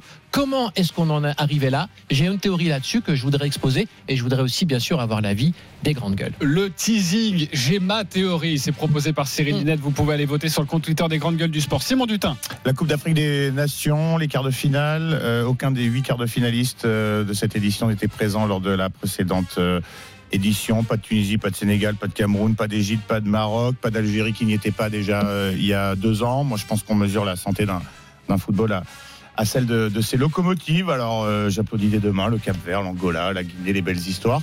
Euh, Est-ce euh, pour vous un signe de progrès ou de régression du football africain? C'est la proposition de Simon. Ce débat, l'un des quatre débats, sera traité à 11h45. Allez voter, chers auditeurs. Le feuilleton Thomas Hurtel a connu un nouveau rebondissement cette semaine. Alors, je vais être clair, les, GG et chers auditeurs. Ça fait cinq fois que je vous raconte cette histoire dans cette émission. Alors, j'ai décidé de faire autrement aujourd'hui. Sinon, j'ai l'impression de toujours faire les mêmes lancements. Alors, c'est moins journalistique, sans aucun doute. Mais vous allez voir, c'est plus efficace. Thomas Hurtel dans le rôle de Joe, la Fédé dans le rôle de Callahan. Je vous préviens, cette proposition est une œuvre de fiction inspirée de faits réels. Sa vocation est artistique et non documentaire. Joe, j'ai vraiment besoin que tu me signes cette charte. Mais pourquoi Callahan Tu sais très bien que je n'ai pas de stylo. Peut-être, Joe, mais nous le faisons pour le monde, pour la paix dans le monde. Mais Callahan, tu sais très bien que je vais quand même partir en Russie, non, Joe Je ne le sais pas. Mais Callahan, je viens de te le dire. Je ne crois pas, Joe. Signe cette charte, ou sinon tu pourras dire au revoir à ton maillot moulant. Ne fais pas ça, Callahan. C'est du chantage. Signe, Joe. Tu vas me le payer, Callahan. Un jour, on va tous, on va tous remettre le doigt sur ta charte. Voilà pour la proposition et pour le résumé de ces épisodes précédents. Alors jeudi, pour être plus sérieux, dans l'émission de Tony Parker sur Squeak, Thomas Hurtel a remis une pièce dans la machine en donnant sa version de l'histoire à propos de cette fameuse charte. Banni des Bleus après avoir signé au, au Zénith Saint-Pétersbourg en 2022, l'ex-meneur de l'équipe de France justifie l'hypocrisie de sa fédération. Fustige, pardonnez-moi. Question posée à notre ami Stephen Brun, c'est la punchline des GG. RMC, la punchline GG. Avant l'euro, quand on vous demande de signer cette charte, est-ce que Jean-Pierre Suita, Vincent Collet, Boris Dio, ils savent très bien que tu vas aller au Zénith? Bah, bien sûr qu'ils savent. Bien sûr que la charte, euh, c'était euh, c'était quelque chose euh, de bidon. C'est pour ça que, bien sûr qu'il faut la déchirer, tout le monde, tout le monde est au courant. Quelque chose de bidon, il faut la déchirer. La Fédé a réagi évidemment dans la foulée, a nié euh, les propos de Thomas Hurtel. Dans quel camp êtes-vous Mais GG, la question est simple, il faut choisir son camp. Fred Weiss. Aucun. Ah bah non. Non, tu peux pas. je suis dans aucun camp parce que je ne peux plus supporter les deux. Donc euh, non, aucun camp. Marion Bartoli. Dans le camp de la Fédé. Cyril Linette. Dans le camp de la Fédé. Simon Dutin. Je suis un peu comme Fred, un peu, un peu partagé. euh, la Fédé, Hurtel, Hurtel, la Fédé. Je sais pas, je vais me décider dans les, dans les secondes Alors, je te propose. On Est-ce fait un petit tour du remplace Denis plateau. Charvet aujourd'hui, je suis bien obligé de me mettre Oui, au oui, diapason. c'est vrai que tu es à la place de Denis Charvet, vrai, donc c'est un peu oui, un peu de non et un peu de Fédé, un peu de Thomas Hurtel. Pourquoi la Fédé, Cyril Linette? Bah parce qu'elle n'a pas trop le choix. La Fédé, elle doit se, se, se conformer à la directive du, du ministère, euh, du gouvernement, euh, qui est de ne pas effectivement sélectionner dans les équipes nationales des joueurs euh, euh, qui évoluent en Russie. Donc, elle, alors, elle a peut-être pas été parfaite euh, sur le déroulé. Elle, a- elle savait peut-être à l'avance, ainsi de suite. Mais enfin, elle ne fait que répondre à ses Ça ne change rien que le fait qu'elle soit au courant à l'avance euh, et que Thomas Hurtel nous apprenne ça. Cette information ne nous dit rien sur le fonctionnement de la Fédé? Peut-être un peu, mais de toute façon, la décision aurait été la même. Elle ne peut pas sélectionner. Oui, sauf euh, que ça ne change tout, Cyril. Ça change tout parce que, alors concrètement, moi, je, moi, je m'en fous que Thomas Hurtel dise ça. Je suis désolé, mais je, je m'en fous complètement parce que tout le monde le savait. Je savais que Thomas Hurtel allait signer au, Zénith, alors que je suis pas dans les gossips. Donc, je si savais. tu le sais, la Fédé si, si je le sais, la Fédé le sait. Donc que Thomas Hurtel le dise, je m'en fous complètement parce que franchement, tout, le- tout le monde du milieu du basket le sait. Alors c'est important pour lui de, de dire sa vérité, ok, mais, mais réellement pour nous, on s'en fout complètement. Moi, ce qui me dérange, c'est que on lui fait signer cette charte. Ils sont au courant qu'il va au Zénith, mais par contre, quand c'est le championnat d'Europe, la personne lui dit non, ne viens pas, c'est pas bien. Oh là là, on n'est pas content. Non, là on lui dit ok, on en parlera après, on se débrouillera après, et c'est ça qui me dérange. C'est du pragmatisme. Oui, mais alors le pragmatisme, c'est pas ce que je, je- c'est ce que je déconseille pour une fédération, par, par exemple. Parce que le pragmatisme, c'est bien, oui, mais il faut, un- faut un peu de déontologie aussi. Et la déontologie, moi, moi, je respecte un peu plus ça que, que le pragmatisme. Alors oui. Effectivement, euh, la fédération n'avait pas le choix. Sauf que tu as le choix aussi de dire tu vas au Zénith, bah tu fais pas le championnat d'Europe. Et c'est ça qui me dérange. C'est un peu trop simple de tirer juste sur Thomas Hurtel qui, euh, qui, qui a signé cette charte et, et que, et que tout le monde savait. Après, moi, ce qui me dérange avec Thomas Hurtel, c'est que tu dis, OK, ils le savent et tout ça, OK. Sauf que tu signes un papier sur l'honneur comme quoi tu vas pas y aller en leur disant en face que tu y vas et ça te pose pas de problème. Dans ta tête, tu es tranquille, tu dis, OK, il n'y a pas de problème. Je signe un truc sur l'honneur, mais moi, mon honneur, j'en ai rien à foutre. En même temps, il a toujours dit que cette charte était bidon pour lui. Oui, mais je, suis d'accord, sauf que le- la fin, c'est quand même signer un papier sur l'honneur. Et, et il a quand même dit à tout le monde, non, je l'ai pas signé. Et Thomas Hurtel, c'est quoi sa vraie parole à Thomas Hurtel? Il y a un an, jour pour jour, ou quasiment, il avait dit, je n'avais signé nulle part. Et là, il dit, j'avais signé, ou en tout cas, tout le monde le savait. À un moment, arrête de changer d'avis aussi. je- hein. je vais revenir là-dessus. Donc, donc Pour moi, moi, moi, j'en peux plus des deux. Il m'insupporte. Et déjà, le coup de Marie Joannès m'avait gonflé. Là, je, franchement, je, suis- je suis à bout de, de On rappelle que Marine Johannes n'avait pas pu euh, disputer les, les championnats du monde parce qu'elle avait euh, décidé d'aller signer son contrat avec euh, son équipe féminine de New York en, en WNBA, championnat d'Europe. Et donc la Fédé avait dit bah, si tu pars là-bas signer ton contrat, tu ne reviendras pas jouer avec nous et disputer le championnat d'Europe. Euh, Marion Bartoli. Alors moi, euh, j'ai été complètement d'accord avec Fred depuis le début de l'émission et là, je suis pas totalement d'accord avec lui. Tout d'abord, euh, on va rappeler quand même un petit peu les faits. La fédération de basket euh, convoque un bureau fédéral le 28 juillet pour effectivement d'essayer de créer cette charte. Lorsqu'ils avaient discuté avec Thomas Hurtel, Thomas Hurtel leur avait dit il y a effectivement possiblement le Zénith, mais je n'ai pas fait mon choix. Il y a trois clubs possibles. D'ailleurs, c'est ce qu'il a déclaré à nos confrères de l'équipe quand j'ai ce signé a la charte. déclaré, mais nous, je le savais déjà. Et Att- si je le attends, savais, encore une fois, Fred. Marion, tout le monde le savait. À Fred. Je n'avais pas encore choisi le Zénith, je n'étais pas sûre à 100% de mon faux. avenir car j'entendais d'autres propositions. Là, je pense qu'il a voulu faire un effet d'annonce parce que c'est l'émission de Tony Parker, il a voulu entre guillemets lâcher, lâcher une, une punchline. La vérité, c'est que je- vraiment, il n'a pas du tout dit très clairement, les yeux dans les yeux, à la fédération qu'il avait déjà signé au Zénith, qu'il a laissé un flou, alors que lui, peut-être dans son fond intérieur, le savait qu'il allait choisir le Zénith, parce qu'effectivement, on lui propose un salaire qui est deux à trois fois plus important qu'un club européen.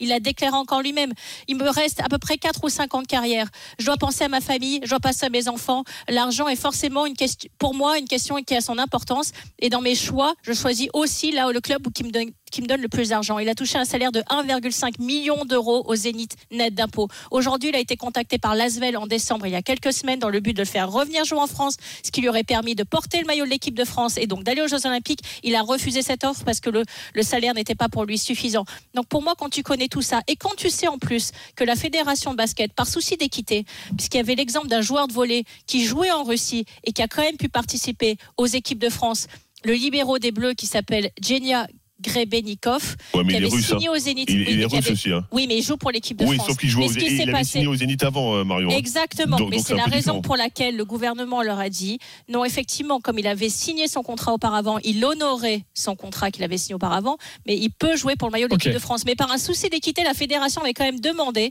s'il était possible, du coup, d'avoir une exception pour Thomas Hurtel. Donc je pense pas qu'il faille tirer à boulet rouge sur la fédération. Alors ils ont essayé de lui trouver des portes de sortie et qu'en plus, l'Asvel est venu lui proposer une belle porte de sortie en décembre pour lui permettre de pouvoir jouer les Jeux Olympiques avec l'équipe de France et qu'il la prend pas. Bah, justement, dans quelques instants, vous écouterez de nouveau Thomas Hurtel dans l'émission Squeak avec euh, Tony Parker euh, sur cette question des Jeux Olympiques. Maintenant, est-ce qu'il peut encore les, les disputer, sachant qu'il est actuellement au Zénith Saint-Pétersbourg? Simon Dutin. Je, je suis un peu agacé des, des deux côtés. Cette histoire, moi, elle, me- elle m'ennuie. euh, Thomas Hurtel, je rejoins Fred. Il y a euh, la première version, la deuxième version. Il a entretenu le, le flou sur ses intentions. Il y a quelque chose, de toute façon, qui dénote, c'est le fait que il était au courant qu'il ne pourrait plus jouer en équipe de France, qu'il ait pris sa décision avant cette charte ou euh, après cette charte. Moi, ça me dérange. De, euh, ta fédération, elle te pose des règles, elle te dit tu pourras plus porter le maillot de l'équipe de France. mais si la fédération était au courant. prendre un saladier euh, en Russie, tu peux pas m'empêcher d'aller me goinfrer. Et l'équipe de France, ben, ça, ça ne m'intéresse pas à, à échéance, à porter d'échéance olympique. Bon, voilà, je trouve ça pas, pas terrible. Euh, de l'autre côté, euh, j'en ai un petit peu marre de euh, que le sport essaie de se donner bonne conscience avec cette histoire. C'est un conflit géopolitique qui dépasse largement le sport. Est-ce qu'on interdit les joueurs russes en Betclic Elite Je n'ai pas Ah, d'exemple de, de- de joueurs russes en championnat, mais est-ce qu'on a fermé les, les barrières? Euh, d'une façon plus générale Les atermoiements, les hésitations du CIO qui essaie encore une fois de se laisser le beau rôle, mais est incapable de prendre une décision courageuse au sujet de la participation ou non des athlètes russes ou biélorusses. Euh, on va les autoriser à concourir, mais sous bannière neutre, comme si ça changeait alors, quelque chose. Simon, juste- juste un moi, petit moi, j'en ai ras-le-bol que, que ce conflit s'invite au milieu du sport. Je- suis d'accord, mais Foutons la paix aux athlètes par- par russes rapport aux athlètes foutons la russes. paix à ceux qui veulent, euh, ceux qui préfèrent aller jouer en Russie que jouer pour leur Ouais, mais c'est un peu différent. Les athlètes russes sont nés russes et c'est pas de leur faute. Sauf que Tom Hurtel, il a choisi volontairement d'aller jouer là-bas. Pour moi, c'est deux choses un, peu différentes. moi, je ne comprends pas ce choix, Je comprends pas ce choix. Concrètement, moi, je comprends pas ce choix non plus. Mais on peut pas le mettre en relation avec les athlètes russes qui, c'est pas de leur faute où ils sont nés en fait, concrètement. Thomas Hurtel dans l'émission donc euh, Squeak avec Tony Parker. Thomas Hurtel qui nous parle de sa possibilité ou non, en tout cas assez difficile, de faire les, Jeux Olympiques. Est-ce qu'il en, a parlé avec le staff de l'équipe de France? Ils me disent que si je reste à Saint-Pétersbourg et si j'ai un contrat encore euh, l'année prochaine avec Saint-Pétersbourg, c'est impossible que je fasse les JO. Quoi. Il faut que je signe avant euh, l'annonce du groupe. Mais bon, l'annonce du groupe, c'est en avril et je pense qu'il n'y a pas un joueur qui signe un prochain contrat dans une équipe euh, en juin. Quoi. Surtout que j'ai encore un an de contrat, enfin une option. Donc ça serait entre guillemets illégal. Et ça, c'est le message qu'a fait passer euh, la ministre des Sports à la fédération. Donc peut-être que la ministre des Sports, elle n'est pas vraiment au courant du marché du basket. quoi. Qui veut réagir? Mais encore une balle je sais même pas quoi dire. encore Non, une balle Non, mais mais encore oui, une fois, sauf- qu'à un moment, il est en train de dire à tout le monde j'ai envie de jouer les JO et il, tire des balles à tout le monde Bah, en, balle réelle. Il fait, n'importe quoi en communication. Bah, Thomas. Hurtel est absolument mauvais. Il est catastrophique, mec.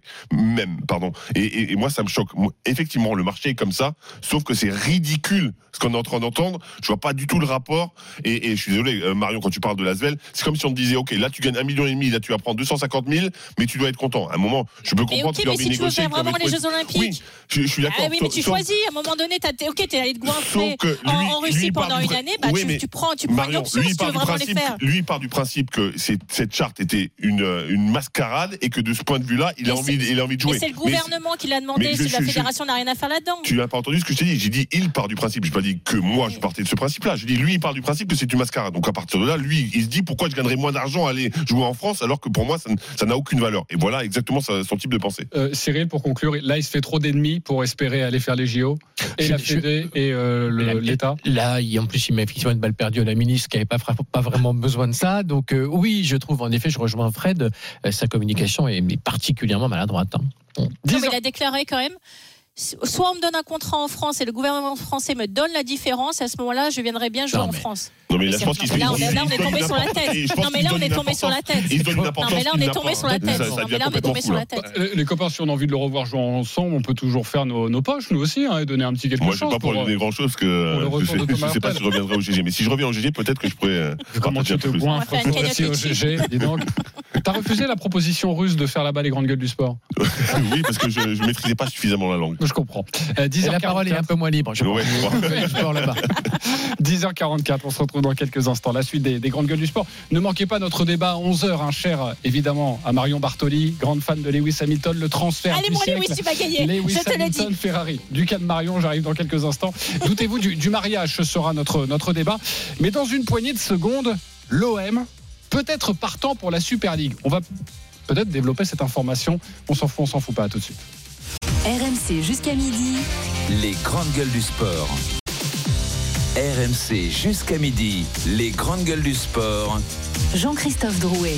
10h47 de retour dans les grandes gueules du sport. Votre émission jusqu'à midi. Merci infiniment de votre fidélité. Le dossier Ferrari, Lewis Hamilton, c'est à partir de 11h. Le transfert du siècle, on vous en parle dans les grandes gueules du sport. Mais tout de suite, on s'en fout. On s'en fout pas. RMC. Le zapping des grandes gueules du sport. Des informations à vous donner, l'actualité de la semaine de ces dernières heures. À vous de me dire si ça vous intéresse ou non. Si tout le monde s'en fout, on zappe l'information. La première à vous donner, Johan Laporta qui annonce que l'OM est partant pour la Super League. On s'en fout, on s'en fout pas. Simon Dutin. Je m'en fous. Je m'attendais pas à celle-là. Euh, Cyril Linette. Non, je m'en fous pas. Marion Bartoli. Je m'en fous pas. Fred Weiss. Je m'en fous pas. Hier, le président du Barça a donc cité l'OM comme soutien de la Super League dans une interview donnée à un média catalan. Je cite La Super League pourrait exister à partir de la saison qui vient ou en 2025-2026. Outre le Barça et Madrid, il y a les Italiens, l'Inter, Milan, Naples et la Roma. Il y a aussi des équipes françaises comme l'Olympique de Marseille. Démenti dans la foulée de l'OM, Pablo Longoria a déjà parlé publiquement le 21 décembre dernier et la position du club n'a pas changé. Alors que disait vraiment le président de l'Olympique de Marseille il y a un mois et demi On réécoute, c'était au, micro de, de Florent Germain.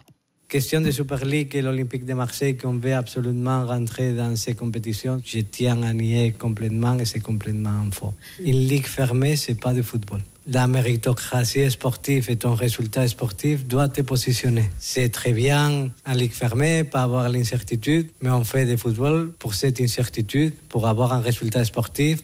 Il ne veut pas de la Super League, il le dit clairement. Cyril, on fait quoi avec cette information? Est-ce qu'on se pose la question de savoir si l'OM joue un double jeu? Non, je, je pense que Joël, Joël Laporta est un peu à la rue quand même parce que le Barça est à la rue sur tous les sujets, donc il est à peu près, il est à peu près, à peu près euh, prêt à tout. Moi, je me disais simplement, je comprends tout à fait ce que dit Pablo Longoria, même si finalement la Super League n'est pas complètement fermée, on a compris qu'il y aurait des, des relégations et autres. Je me disais quand même, si j'étais à sa place, je jouerais peut-être un peu le coup parce que je pense que l'OM, il y a deux, il y a deux raisons à ça. Euh, je pense que l'OM a tout intérêt à trouver des compétitions où il n'y a pas le PSG qui est quand même son pire cauchemar. Donc je pense que l'OM a tout intérêt, pour des raisons que j'avais déjà expliquées. Il n'y a pas que le PSG qui est notre cauchemar. ah oui, mais c'en est un quand même. Et de, se, et de se dire que, parce que quand même, il y en a plein, mais celui-ci, c'est le pire. De dire, tiens, si le PSG n'y va pas parce que lui est très lié à l'UEFA bah, par le biais de son président, pourquoi ne pas être dans une compétition où il n'y a pas le PSG Et deuxièmement, parce que l'OM est floué, je pense, sur les droits télé et notamment sur la répartition de la manne de CVC, le fameux milliard 5, parce que l'OM Il y a beaucoup touche pour le Paris Saint-Germain. Beaucoup pour le PSG, d'une part. Alors, on, peut, on, peut, se- on peut se demander, bon, évidemment, le PSG est le locomotive du football français, mais ils n'ont pas forcément besoin de cet argent. Mais surtout, l'OM touche les mêmes, les- a touché le même montant quasiment que Rennes et Lille. Et si j'étais à la place de, de l'OM, je dirais avec juste raison que mon poids médiatique populaire est quand même incomparable à celui de Rennes et de Lille et que les choses auraient pu être jugées un petit peu différemment. Donc, je dis pas que c'est une bonne idée, je dis pas que ça va se faire, mais si j'étais du côté de l'OM, je laisserais un peu tourner cette petite musique. Ça mérite réflexion en tout cas. Euh, Marion Bartoli. Pour moi, ça mérite pas réflexion parce que déjà, quand tu vois qu'avec l'effectif qu'o- qu'on a, on n'arrive même pas à jouer sur deux compétitions. Comment tu veux jouer sur une compétition? Mais non, mais bien évidemment. euh, De toute façon, il faut que McCourt y vende ce club, qu'on arrive à avoir un, un espèce de budget qui nous permette de faire des transferts cohérents et pas payer 32 millions pour un joueur qui a des pieds en croissant de lune. Il avec des Timberland. Ah là, j'étais non, mais à un que moment donné, faut dire.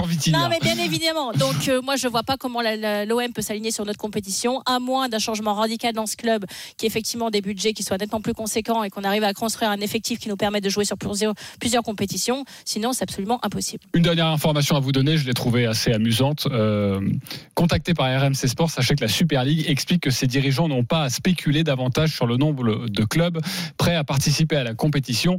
Mais si ma mémoire ne me fait pas défaut, je crois qu'à l'annonce de cette Super League, ils commençaient déjà eux-mêmes à spéculer.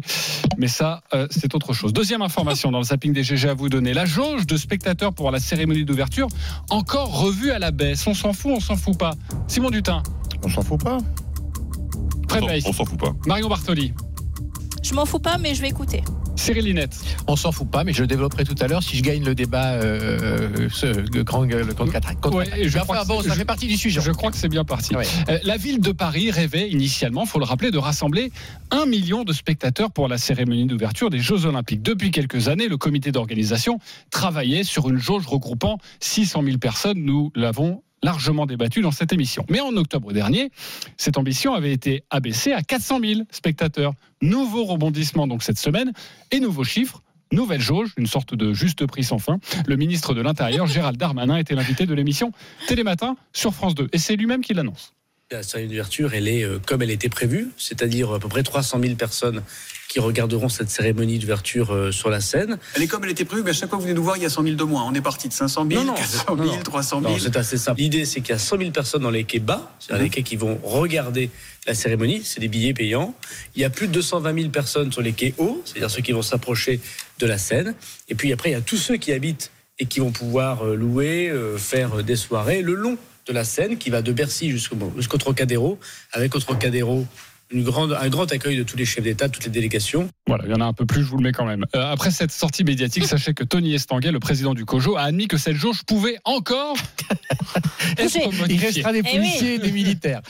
Euh, je Parce sens qu'il y, que y a 45 000 policiers quand même, donc il y aura bientôt plus de policiers Voilà, que de spectateurs. dans, dans- dans la jauge. Je sens que ça vous fait euh, rire, mais jaune peut-être. Simon Dutin. On nous avait dit qu'il n'y avait pas de plan B, c'est la preuve qu'il y a un plan A moitié au moins, euh, vu qu'on a réduit euh, de 50%. Ça va encore, à mon avis, euh, baisser. On a beaucoup communiqué sur cette formidable innovation et cette cérémonie d'ouverture. On se rend compte que si ça n'a jamais été fait ailleurs dans le monde, c'est peut-être parce que c'est très très compliqué à organiser, a fortiori dans un contexte sécuritaire, tout ce que tu veux, d'angoisse et de de précautions à, prendre plus euh, plus difficile que, que, jamais. Donc, euh, je suis absolument pas euh, étonné. Je pense que on s'est bien gargarisé, que ce soit la mairie, le comité d'organisation et, et même le, le CIO. De, on a un peu trop parlé de la magie, comme très souvent des Jeux Olympiques. et C'est vrai, mais en même temps, on ne peut pas leur reprocher d'avoir tenté, ou en tout cas d'essayer de tenter cette innovation. Et, Et ce... La jauge des billets à 2500 euros pour assister à la cérémonie d'ouverture, elle n'a pas été baissée, rassure-moi encore. Non, c'est pas que, encore que la jauge des, des, des pimpins qui, euh, qui viendront sans ticket. Ceux qui ont déjà acheté leur ticket, forcément, ils sont prévus dans le dispositif, mais celle qui est possiblement euh, modifiable, c'est celle évidemment des, des- des spectateurs. Et une sans- pierre de plus dans le jardin des- du comité d'organisation. Non, mais tout- alors oui, du comité hein, qui est à mon avis un peu victime de tout ça, parce que c'est quand même une décision qui vient de, de- de plus haut. Tout ça euh, provient, à mon avis, de la manière dont on a abordé les, les Jeux Olympiques en France, qui pour moi est un contresens. Et si vous voulez en savoir plus, je vous invite à voter pour moi. Non, mais vraiment, Euh, et, décidément. euh, je vous donne rendez-vous vers 11h45. C'est fou. C'est quasiment gênant la manière dont tu fais ta promotion, euh, Cyril. Un homme de médias, euh, Cyril Linette. Il connaît Oui, parfaitement les outils. Allez, troisième information dans le zapping des GG à, à développer avec vous rapidement. Vincent Labrune qui a rencontré Bein Sport mercredi au Qatar pour les droits télé. On s'en fout, on s'en fout pas. Fred Weiss. On s'en fout pas. Ok, pardon. Depuis tout à l'heure, tu me dis on s'en fout pas et t'as toujours Ouais, pas pris la parole. c'est pas grave. J'arrive. Euh, Marion Bartoli, Je m'en fous pas. euh, Cyril Linette, On s'en fout pas. Simon Dutin. Je m'en fous pas, mais je laisse. Je laisse à mes camarades. C'est une information RMC. Vincent Labrune s'est donc rendu à, à Doha cette semaine pour échanger sur les, les droits télé. Le patron de la Ligue a demandé au boss de Bein Sport de faire une offre pour plus de matchs et à un prix plus élevé. La LFP semble pousser pour que Bein Sport s'implique davantage dans les négociations au gré à gré. Même question, Cyril. Avec cette information, ça dit quoi du dossier? Ben, ça dit un peu ce que j'avais euh, expli- expliqué il y a quelques semaines, sans avoir plus d'infos que ça. J'en ai toujours pas plus. En général, ce qu'on lit dans l'équipe ou sur RMC, c'est ce que la Ligue communique. Et quand la Ligue communique, elle discute avec des diffuseurs, c'est a- pour- a priori pour mettre la pression sur les autres. hein. Globalement, euh, c'est pas les diffuseurs qui donnent des informations aux, journalistes, c'est bien des informations en provenance de la LFP. Ce que j'avais dit, c'est que la solution pouvait être politique et que pour sortir effectivement euh, par le haut de cette situation qui n'est quand même pas simple économiquement pour la LFP, qui, qui évidemment fait ce, qu'elle peut pour, euh, pour parvenir à un résultat intéressant, demander au Qatar et à Beansport de faire un effort supplémentaire à la fois sur les matchs domestiques et sur les droits à l'international en les surpayant, quitte à perdre un peu d'argent pour participer entre guillemets à, à l'effort général, ne me semblait pas totalement une hypothèse farfelue. C'est ce qui semble effectivement se dessiner. Eh oui, tu le disais déjà il y a quelques semaines, donc n'hésitez pas sur le dossier des droits télé, les GG du sport avec euh, Cyril Linette. Fred, ça va toi? Euh, oui, ça va. Vas-y, dis-nous. euh, non, non, non, ouais. juste qu'on se rend compte que Beansport est, est, un, est, est un- quelque chose de majeur dans, dans le football et dans le sport en général, et, et que j'ai l'impression que la LFP se rassure en allant voir un, historique entre guillemets et que bah, je pense qu'ils vont trouver un accord mais que ça, ça négocie un peu des deux côtés et que du côté de Doha on est en train de se dire les mecs viennent chez nous pour négocier on va les saigner au max. Oui, oui, parce que il y, a- il y a une différence entre la responsabilité opérationnelle de Bein Sport, incarnée par Youssef, par Youssef Baidi, et puis, et puis le, le Qatar d'un point de vue politique, c'est-à-dire que le métier des patrons de Bein Sport en eux-mêmes, c'est d'essayer d'aboutir à un compte de résultats euh, équilibré. Bein Sport a perdu des centaines de millions d'euros pendant des années, et ils ont enfin réussi, ce qui est une belle performance, à équilibrer leur modèle. Donc eux, ils n'ont pas très très envie qu'on leur redemande de mettre plus 200 ou d'argent. 300 millions d'euros. Mais si ça vient de plus haut, si ça vient de leur patron, ils finiront bien sûr par le faire. Et toutes les informations à retrouver sur rmcsport.fr. 10h57, on se retrouve dans quelques instants. Le mariage Ferrari-Lewis Hamilton. Avez-vous un doute? À tout de suite sur RMC. RMC jusqu'à midi. Les grandes gueules du sport. RMC, 9h30, midi. Les grandes gueules du sport. Jean-Christophe Drouet. 11h06, nous sommes de retour dans les grandes gueules du sport. Bonjour à tous si vous venez de nous rejoindre. Si vous avez raté la première heure et demie d'émission, n'hésitez pas à aller nous réécouter en podcast. Nous avons évidemment évoqué la défaite, lourde défaite du 15 de France face à l'Irlande hier soir au, stade Vélodrome. Est-ce une humiliation? C'était notre débat. C'était le débat d'ouverture à, à 9h30. À 10h, nous avons évoqué le Paris Saint-Germain. Faut-il être inquiet à quelques jours de, de la Ligue des Champions Ou encore l'affaire, la polémique Thomas Hurtel? N'hésitez pas donc à aller nous réécouter sur toutes les applications euh, en podcast. Cyril Linette, Marion Bartoli, Simon Dutin, Fred Weiss, euh, ce sont nos grandes gueules du sport ce matin. Doutez-vous du transfert du siècle entre Ferrari et Lewis Hamilton? C'est notre débat dans quelques instants. 11h30, le débat caché, les GG ne savent rien et pourtant elles vont devoir débattre. Et puis 11h45, vous le savez désormais, les GG contre-attaque. Il y a 40 minutes, vous avez proposé, vous avez proposé, mes GG, quatre débats. Vous pouvez voter sur le compte Twitter des Grandes Gueules du Sport. Le grand gagnant viendra exposer sa problématique à 11h45. Je laisse parfois un petit peu de suspense, c'est mon métier aussi, c'est dans mon contrat. Non, il n'y en a pas. Bon, euh, Marion Bartoli vous a proposé le quoi que Ben Rama, le transfert qui a capoté euh, aux dernières heures du, du mercato euh, d'hiver. Euh, c'est à 8%. Marion, bravo pour cette très grave. proposition. Je ne suis pas Et sûr. parfois, il faut savoir perdre, tu sais. Oui. Ça n'a aucune importance. Oui, et puis, vaut mieux, tu le sais, perdre une fois 6-0 que 6 fois 1-0. Euh, 16% pour. Surtout au tennis. Surtout au tennis. Fred Weiss, 16% pour euh, pas de Wemby ni de Gobert au All-Star Game. Je t'en veux un peu, JC. Que- Dès le départ, tu, Oui. tu me l'as mal vendu. Oui, tu as dit que le bah, personne n'aimait personne n'aimait le basket, etc. Donc ça m'a beaucoup blessé et C'est j'ai l'impression que tout le monde t'a écouté parce que t'es tellement suivi que voilà, tout le monde t'a écouté et voilà pourquoi pourtant- je suis si mal classé. J'adorais ce débat. hein. Mais ça s'est pas vu. On le fera plus tard.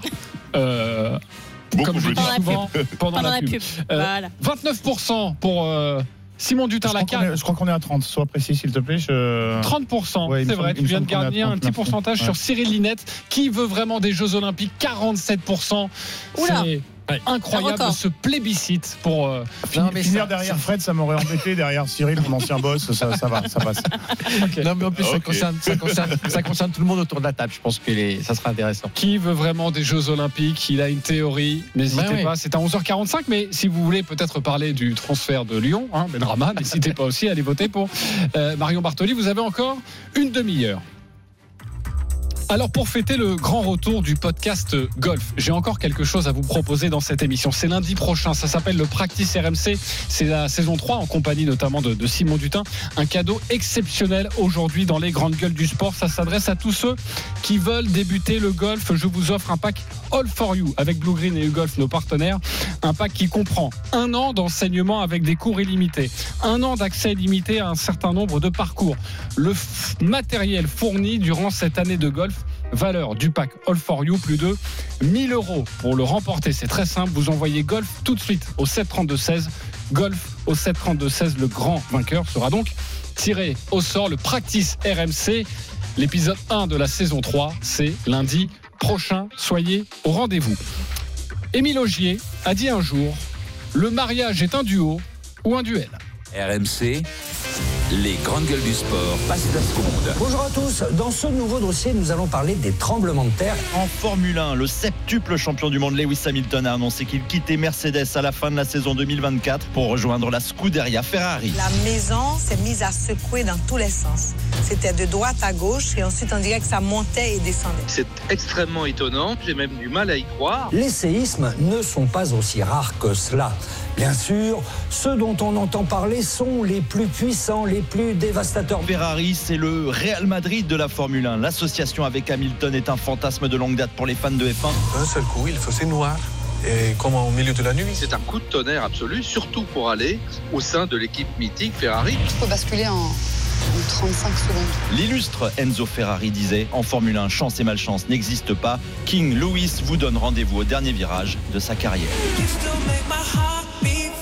C'est vrai que c'est un véritable séisme dans le monde de la Formule 1. Pour les amoureux de foot, c'est comme si Lionel Messi signait au Real Madrid, le plus grand joueur du monde dans le plus grand club du monde. Imaginez l'impact. Yes. La déflagration, c'est exactement ce qui vient de se passer jeudi soir. Le septuple champion du monde dans la plus grande écurie de l'histoire. Il était donc 20h13 communiqué sans fioriture de Ferrari. La Scuderia Ferrari est heureux d'annoncer que Lewis Hamilton va rejoindre l'équipe en 2025. Le transfert du siècle pour la presse du monde entier.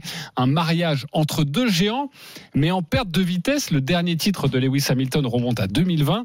Le dernier titre de Ferrari à 2008. La musique qui fout les jetons. Et cette question, c'est très simple. Doutez-vous de ce mariage? Oui ou non? Simon Dutin. Oui, mais on s'en fout. C'est pas on s'en fout, on s'en fout pas. On, on met pas deux rubriques en J'ai une. j'ai fait un crossover. Oui, oui, oui. Oui, oui, très bien. Évidemment. Euh, Fred Weiss, Tu doutes de ce. Tu viens de répondre oui. Hein. il vient de Je vais répondre. oui. t'expliquer pourquoi on s'en fiche. Non, mais. Non, mais une Denis Charvet. Denis Charvet. Marion Bartoli, Absolument pas. absolument pas. Euh, Cyril Linette, un peu. Un peu, ok. Euh, avant de débattre, je vous propose d'écouter Jean Alési, euh, ancien pilote Ferrari. Il revient sur ce transfert du siècle. C'est le coup du siècle, je dirais, pour la Formule 1, d'avoir euh, un sept fois champion du monde qui, euh, après une carrière euh, pratiquement unique chez, chez Mercedes, il bouge et il vient chez, chez Ferrari, c'est fantastique. On est tous d'accord de dire que Charles est un pilote extrêmement rapide, mais évidemment, il n'a pas l'expérience de Lewis Hamilton. Ça va être très important pour Charles d'avoir Lewis Hamilton à ses côtés qui va quelque part diriger l'équipe pour qu'on apprenne euh, à gagner. Ça fait quand même plusieurs années que Ferrari ne s'est pas battu pour euh, jouer le championnat. Et dans un second temps, nous reviendrons sur euh, la position désormais de, Charles Leclerc, le monégasque. Mais tout d'abord, doutez-vous de ce mariage Le 32-16, le hashtag RMC Live, l'application RMC Direct Studio. Tu m'as interpellé, Simon, tu peux commencer. Oui, évidemment qu'on peut en douter, mais on s'en fiche. Euh, effectivement, Prost, Vettel, Alonso, s'ils sont cassés les dents, euh, même si le mariage est foireux, ça n'a pas d'a- ça n'a pas d'importance. Est-ce que ce sera la même histoire pour Hamilton? Que celle de Prost, ou est-ce que ce sera la même que euh, Michael Schumacher Le- La Ferrari, c'est le Real Madrid de, la Formule 1. Si euh, quand on t'invite, lorsque tu es invité euh, à y signer, tu peux pas faire l'économie de d'y aller. Tu peux pas passer ton tour en disant non, non, ça m'intéresse pas. On peut en douter parce que Ferrari a fini derrière son écurie actuelle. Mercedes au classement des constructeurs est très, très, très, très loin derrière euh, Red Bull. Mais dans l'histoire, l'histoire de, Ferrari, elle est sinusoïdale et elle s'est toujours appuyée sur justement d'immenses champions pour retrouver euh, les sommets. Il y a eu Niki Lauda, il y a eu Schumacher. Schumacher, lorsqu'il signe en, en 96 à Ferrari, il a deux titres de champion du monde. Il va mettre quatre ans avant de devenir euh, champion du monde. Je dis qu'on peut en douter parce que euh, il va bientôt avoir 40 ans, notre ami Hamilton, qu'il y a des jeunes loups, Verstappen, il va et Red Bull vont pas se laisser euh, faire euh, comme ça. Mais si tu veux être sur la photo des plus grandes légendes de l'histoire de la Formule 1, faut que tu aies porté la, la combinaison Donc il le fait rouge. pour lui. faut que tu aies un tout. porte-clés au cheval cabré, faut que tu aies les clés de la bagnole. Et forcément, euh, ça, ça- ça manquerait. C'est un fantasme de tous les tous les tous les suiveurs de la F1 mais pas seulement parce que la, la Formule 1 c'est une affaire de spécialistes et puis il y a le grand public qui s'intéresse à, à certaines euh, euh, choses dans, dans la Formule 1 parmi lesquelles voilà c'est qui, qui sont les pilotes euh, Ferrari qui conduit qui s'installe dans le baquet et je, la carrière de, de Lewis, qui, rappelons-le, cherche à devenir le pilote le plus titré de l'histoire de la Formule 1, elle serait pas complète s'il n'allait pas essayer de gagner avec Ferrari et s'il remporte un Ok. huitième titre avec Ferrari, alors que, rappelons-le, le règlement va bientôt changer, alors pas, pas la saison prochaine, mais bientôt, ce serait absolument légendaire. Il, peut, il est obligé d'y aller. Je rappelle pour tous les, les auditeurs qui n'ont pas forcément suivi euh, cette euh, information, c'est à partir de la saison prochaine. hein. La saison va reprendre dans un mois. Euh, Lewis Hamilton sera bien au volant d'une d'une Mercedes. Ce qui sera d'ailleurs un peu bizarre quand même. hein. La saison va être un peu particulière chez, chez La Mercedes. question du timing peut se poser. Ouais, non, mais c'est évidemment euh, le, le- le mariage le plus glamour possible. C'est Hollywood, c'est fantastique, et je pense que c'est un cadeau de plus pour la F1 qui a réussi, en dépit de l'absence de suspense euh, ces derniers temps, a, a redoré son blason, son image, a intéressé les Ça, jeunes. ça fait beaucoup, de- beaucoup de bien à la Formule un 1, vrai- à son image, un- un évidemment. vrai- non, mais la, la F1 fait un travail absolument considérable depuis quelques années. Elle était au fond du trou il y a 10 ans, elle l'est plus du tout. Et donc aujourd'hui, c'est le mariage parfait entre l'écurie la plus mythique et le pilote le plus mythique. Juste puisque c'était la question, chercher des raisons pour lesquelles ça pourrait ne pas marcher. Elles ne sont que sportives, évidemment, parce que pour le reste, l'image est, est magnifique. C'est effectivement le fait que Ferrari est quand même encore un petit peu loin du compte, le fait que, comme l'a dit euh, Simon, Lewis Hamilton a 40 ans, le fait que ça peut brider un peu Charles Leclerc quand même, qui est sans doute l'autre super talent du circuit aujourd'hui avec Hamilton et qui attend son tour et qui va, il va falloir quand même gérer la, la cohabitation, le fait que ce soit un Britannique dans l'écurie Ferrari, c'est pas toujours évident et que d'autres prédécesseurs ont pu s'y s'y casser les dents. Donc il y a des raisons de se dire que ça sera pas simple pour Lewis Hamilton dans le temps qui lui reste imparti de conquérir ce fameux huitième titre. Donc c'est si la question est le mariage va-t-il forcément euh, fonctionner Il sera magnifique pour la F1. Est-ce qu'il débouchera sur un titre de champion du monde? Honnêtement, moi je suis pas un grand spécialiste, mais c'est pas certain. C'est pas certain, donc il y a des doutes. Et s'il y a des doutes, c'est sur des raisons sportives. J'ai bien compris, Fred Weiss. Oui, c'est évidemment des raisons sportives, mais, mais il y a un peu plus que ça aussi. Il y a, il y a aussi le fait que Ferrari par- prend parfois des mauvaises décisions, et ça serait quand même dommage qu'il se fâche avec Hamilton, ce qui pourrait vraiment être négatif pour tout le monde. Moi, je suis super content, effectivement, qu'il y ait ce mariage, parce que pour la Formule 1, parce que Verstappen, franchement, c'est on sait, c'est un joueur, c'est un joueur, je vais dire, c'est, c'est, c'est un pilote d'un talent extraordinaire, sauf qu'il fait rêver plus personne. Et, et- et là, on redonne du glamour où il y a- où, où- où ça en manque un petit peu. Oui, on a eu déjà ce débat plusieurs fois. Vous savez, vous me regardez bizarrement, mais, mais ça fait rêver personne dans le sens où on sait qu'il va gagner, qu'il domine largement, etc. Donc, donc effectivement, cette association est, est géniale. Moi, ce qui m'inquiète, donc le fait qu'il se fâche, mais aussi Tout le monde doute, j'ai l'impression. Au final, personne mais- ne devait mais- douter, mais- tout le monde mais- doute. oui, e- exactement. Vous Mais moi, pas les bons arguments. réaliser un fantasme, ça m'inquiète toujours.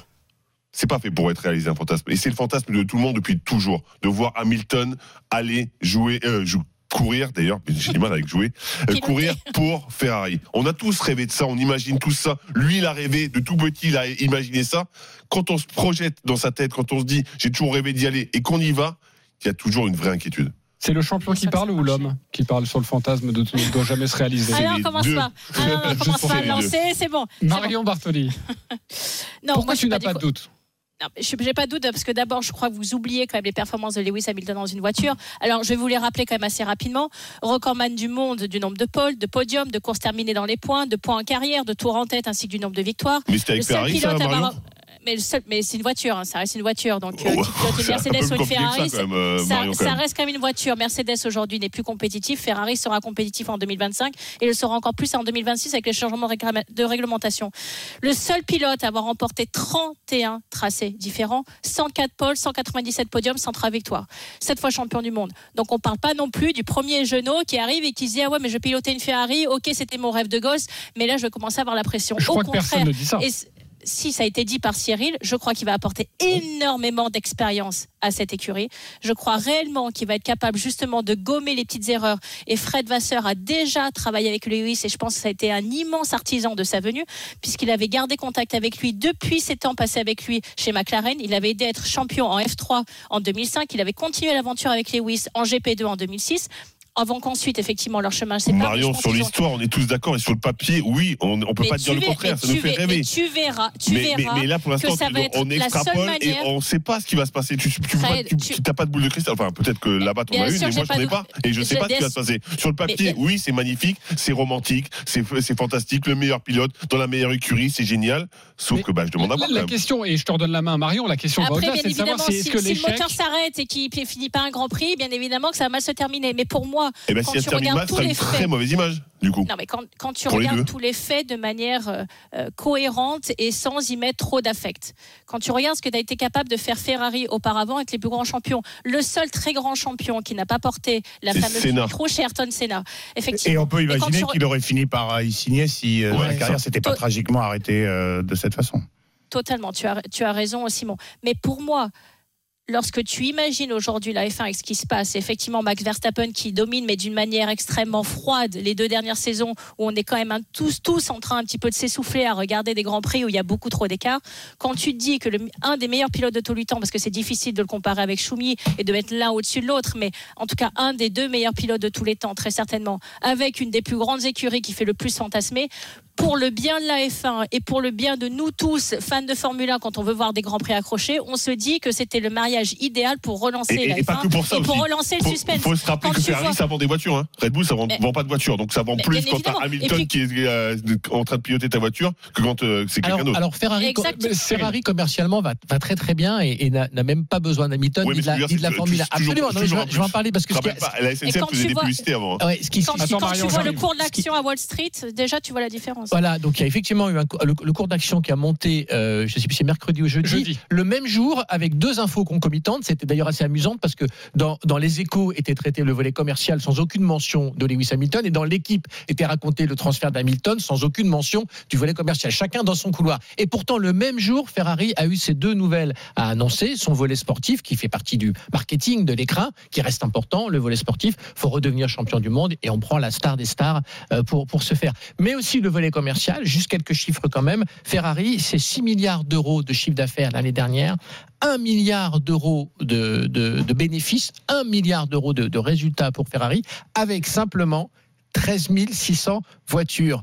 13 600 voitures. C'est absolument 13 600 extraordinaire. 13 Oui, au prix, 600 au prix voitures. de chaque voiture Voilà. et autant d'attentes pour les avoir, effectivement, tu comprends que la multiplication est vite en leur faveur. Exactement. Mais quand tu vois qu'un cours, elle a commencé à 318 euros à midi, qu'il a 350 euros à 15h30, tu Et tout ça, c'est grâce à toi, Marion. Les 5 voitures Non, que mais- surtout, je, Non, veux- mais je suis en train de me dire qu'il faudrait qu'on délocalise cette ai dans émission. mon garage, ai dans mon garage,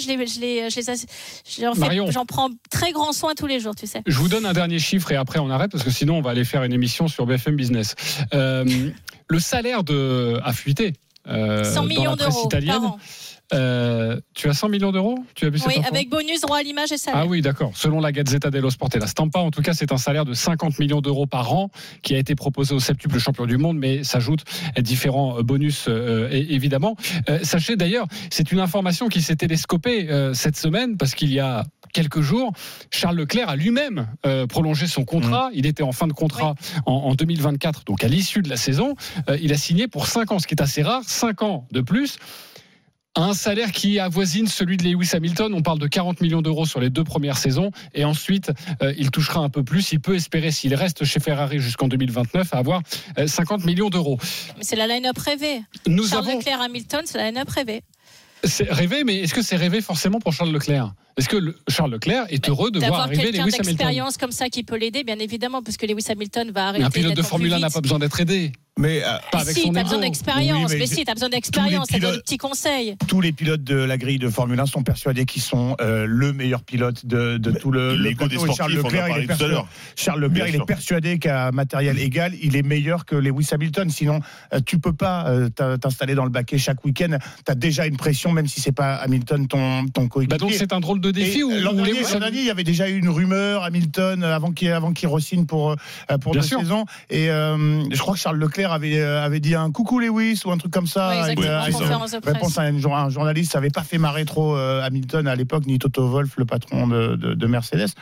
Je je pense que tout, quand tu es Charles Leclerc, tu te dis bah vas-y viens Lewis et tu vas voir, je vais être plus rapide que toi. Cyril, on terminera là-dessus. Le grand défi de, Mercedes, de Mercedes, je vais dire, de Ferrari, c'est évidemment euh, d'avoir Lewis Hamilton dans son écurie, mais c'est l'aura, c'est le champion. Euh, on peut pas le reléguer derrière Charles Leclerc. Tout Charles Leclerc, et même si on l'aime beaucoup en tant que Français et monégasque. Il faut trouver son Les- positionnement. Non, mais. Lewis Hamilton, Clairement c'est la, pas. la Et- tête de et gondole. je, et je pense que l'enjeu de management euh, pour, euh, pour Frédéric Vasseur et pour l'écurie Ferrari va être celui-là et que ce n'est pas un enjeu si simple que ça. Oui, Marion, tu voulais rajouter rapidement? Oui, non, j'aimerais juste rappeler que Ferrari, effectivement, a gagné le titre constructeur en 2008, mais le champion du monde, le dernier champion 2007, du monde, c'est Kimi Raikkonen en Raikkonen. 2007. 2007, ouais. Et qu'enfin, et je pense que c'est quand même une notion importante, le père de Lewis Hamilton, et on sait très bien qu'Hamilton est extrêmement proche de son père, avait déjà rencontré en 2008 la, la Scuderia, ça avait d'ailleurs fuité, il avait été grillé par le Dominique Ali, Times. ouais, à l'époque. Exactement, Domenicali, pour euh, essayer d'avoir une transaction avec Ferrari. Donc on voit très bien que c'est quand même euh, depuis extrêmement longtemps qu'il pense à ce mariage et qu'il pense à voir, voir son fils euh, concourir pour cette équipe. Ouais, il se dragouille Et depuis d'ailleurs- longtemps, mais il faut voir ce que ça va donner. Et d'ailleurs, je vous donne une information. Sachez que Marion, tu, tu as contacté Frédéric Vasseur pour qu'il soit ton invité Oui. dimanche dans Bartoli Time à partir de 19h. Il a refusé l'invitation. C'était trop compliqué pour lui dimanche, mais il nous a promis qu'il serait là dans deux semaines. Exactement. Absolument. Dans l'émission avec, avec Marion. Et je sais que tu es toujours sur le coup euh, pour attirer euh, Lewis Hamilton dans. euh, dans Je n'ai pas dit mon dernier mot, je vais tout faire, je vais y arriver. Tu vas y je, arriver. Je ne vais rien lâcher. Euh, Il y a beaucoup de cadeaux à gagner aujourd'hui dans cette émission. Je vous en propose un autre. Nous vous offrons des places pour la sortie du film Race for Glory, dont RMC est partenaire et qui sort mercredi prochain, mercredi 7 février. Race to for Glory, c'est l'histoire d'une rivalité automo- automobile entre Lancia et Audi au championnat du monde des, rallyes en 1983. Pour remporter vos places à la volée, vous composez le, le 32-16. Euh, Amina est, est là pour vous accueillir. 11h26, on se retrouve dans quelques instants pour un moment fort de cette émission, le débat caché. À tout de suite. RMC jusqu'à midi, les grandes gueules du sport. Jean-Christophe Drouet.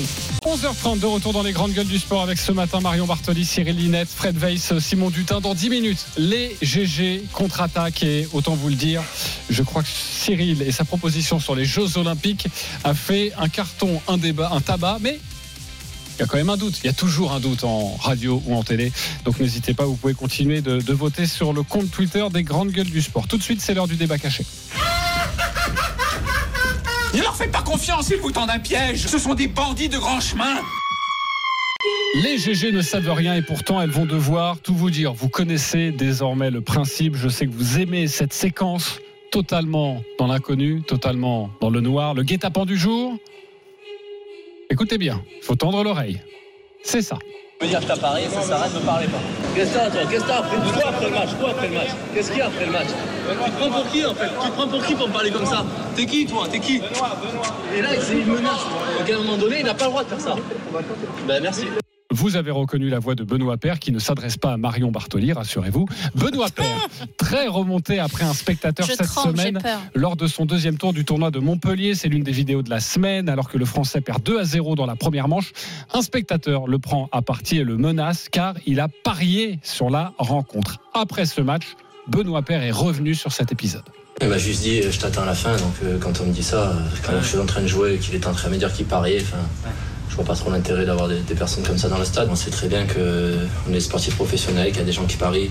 Le seul truc, c'est quand on s'en prend directement à nous. Alors sur les réseaux, ben, on essaie de faire abstraction, mais quand c'est en vrai dans les tribunes et qu'une personne nous, menace, franchement, je trouve pas ça. Le cyberharcèlement des parieurs est devenu, on le sait malheureusement, le lot quotidien des, des sportifs, notamment des joueurs de tennis. Ce qui est un peu plus rare tout de même, c'est la menace frontale, directe, en bord de cours. Notre débat, ce matin dans les grandes gueules du sport. Les paris sportifs sont-ils en train de tuer justement notre sport Oui ou non? Fred Weiss Oui. Marion Bartoli J'aime pas répondre de cette manière à cette question parce qu'il y a différents paris sportifs, mais euh, pour les paris sportifs, non. En revanche, que ce- cette personne a fait, c'est inadmissible. Simon Dutin Non, pas le sport, non. Cyril Linette Non, mais pourquoi cette personne a-t-elle parié sur Benoît, sur Benoît Père Moi, c'est ça qui me, qui me surprend. C'est pas moi qui l'ai dit. C'est pas moi qui l'ai dit. Non, mais bon, on aime ce trait euh, d'humour, ce trait Oui, d'esprit. oui, Et c'est vrai qu'on aurait dû poser cette question. Mais pourquoi parier sur, euh, sur Benoît Père Euh, assez imprévisible, donc euh, On l'embrasse. S'il- une grosse cote, bien nous sûr. écoute, mais vu qu'il ne nous écoute pas, on on l'embrasse quand même. Euh, Fred Weiss, pourquoi oui? Mais parce que moi je suis choqué, je suis choqué de ce qui est en train de se passer. Alors euh, je connaissais sur les réseaux sociaux, j'ai vu plusieurs basketteurs de pro A, donc c'est-à-dire que des, des- des mecs qui gagnent leur vie correctement, mais qui sont pas non plus des, des multimillionnaires harcelés sur les réseaux. Il en parle tout à l'heure.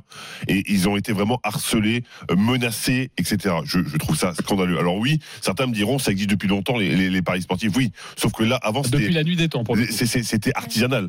Là, c'est devenu euh, professionnel, j'ai envie de dire quasiment. Euh, le, le harcèlement, les paris sportifs, tu peux faire ça tant que tu veux, tu peux faire ça en direct pendant que tu vas voir un match.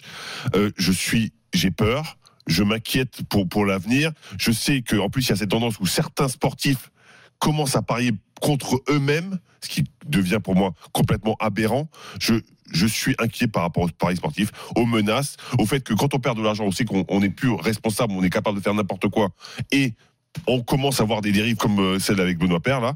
Je, Tu as je- même peur que ça aille plus loin. je pense, ça qui ouais, fait c'est- peur. je pense que c'est que le début. Je pense que c'est malheureusement que le début.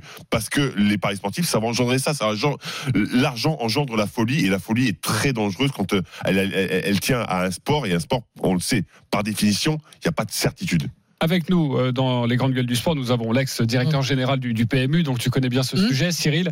Euh, tu dis plutôt non, les paris sportifs ne sont pas en train de tuer le sport. Ben non, alors à la fois en tant qu'ex-DG du PMU, mais aussi en tant qu'ex-DG de, de médias, je dirais, je partage totalement, euh, totalement les inquiétudes de Fred euh, sur le fait que tout ça doit être, et c'est quand même le cas globalement. Alors déjà, un, un, un, un, parieur qui, enfin un joueur qui, qui, joue contre lui sur un pari, il y a eu Tonali en Angleterre à Newcastle, le joueur de foot a été suspendu pendant plusieurs mois. Voilà, c'est quand même heureusement totalement répréhensible. Mais je suis tout à, tout à fait d'accord avec toi sur les risques que ça pèse, le risque d'addiction, le risque de manque de contrôle, le mélange des genres avec, euh, avec les joueurs et la menace que ça peut même poser sur les joueurs. Donc tout ça doit être extraordinairement euh, contrôlé. Euh, donc c'est un. Mais est-ce qu'on a les moyens? C'est ça la question. Comment tu veux contrôler ça? Globalement, ça, globalement, il y a quand même des instances de régulation partout. Quand on était effectivement enfin, au PMU, mais c'est vrai pour tout, toutes les, toutes les, toutes les, tous les opérateurs de Paris, c'est quand même très contrôlé. Chaque compétition que vous inscrivez sur le calendrier fait l'objet d'un contrôle de l'autorité nationale des jeux pour dire tel championnat oui, telle compétition non, parce qu'on n'est pas totalement sûr de sa régularité. Enfin, les, opérateurs sont très très loin de faire ce qu'ils veulent. Donc il y a une régulation qui ne fait que s'intensifier à mesure que la pratique se développe. Ce qui effectivement est encore un peu dans un coin, c'est la relation directe entre le parieur et le, et le sportif en lui-même, mmh. qui je pense doit être mieux considéré. Pourquoi je pense que ça ne tue pas le sport? C'est parce que mais en dépit de tout ça, hein, sur lequel je suis parfaitement d'accord avec toi, c'est parce que c'est aussi un moyen d'intéresser les plus jeunes au sport, parce que j'ai aussi été patron de médias, et c'est très clair aujourd'hui, les moins de 40 ans regardent de moins en moins le sport, regardent de moins en moins la télé, sont de moins en moins intéressés. Est-ce que ça change et, le et ça Paris... fait peur ça change notre façon de consommer oui, mais, le sport? Oui, mais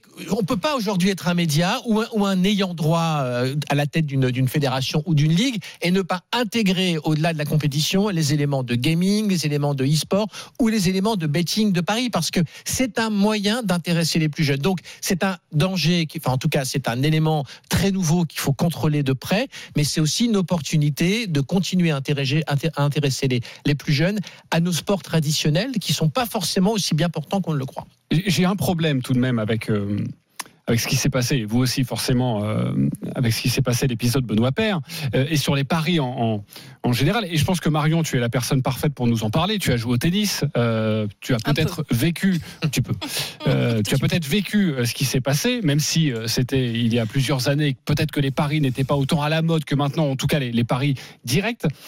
Ce qui me gêne un peu, c'est que le tournoi de Montpellier, son partenaire officiel, c'est une boîte que l'on connaît très bien dans la maison, Eh oui, c'est Winamax. Et pourtant, on interdit aux spectateurs de parier dans l'enceinte d'un tournoi, euh, comme à Roland Garros, mais comme à Montpellier aussi, où, le, où d'ailleurs le, le, le, le, spectateur euh, a dû être sorti il y a un double langage, un double discours qui, qui peut faire peur. C'est-à-dire qu'on nous incite à, à, parier, mais il ne faut pas le faire dans une enceinte sportive, alors que le sponsor officiel de euh, cette même. Vous voyez ce que je veux dire? Ça, ça, ça, ça une vraie problématique mais... pour le coup, Marion je suis totalement alignée avec Cyril. J'aurais pas pu mieux le dire. Je n'aurais pas rajouté de virgule, donc je vais pas répéter ce qu'il a dit. Il l'a exprimé extrêmement bien.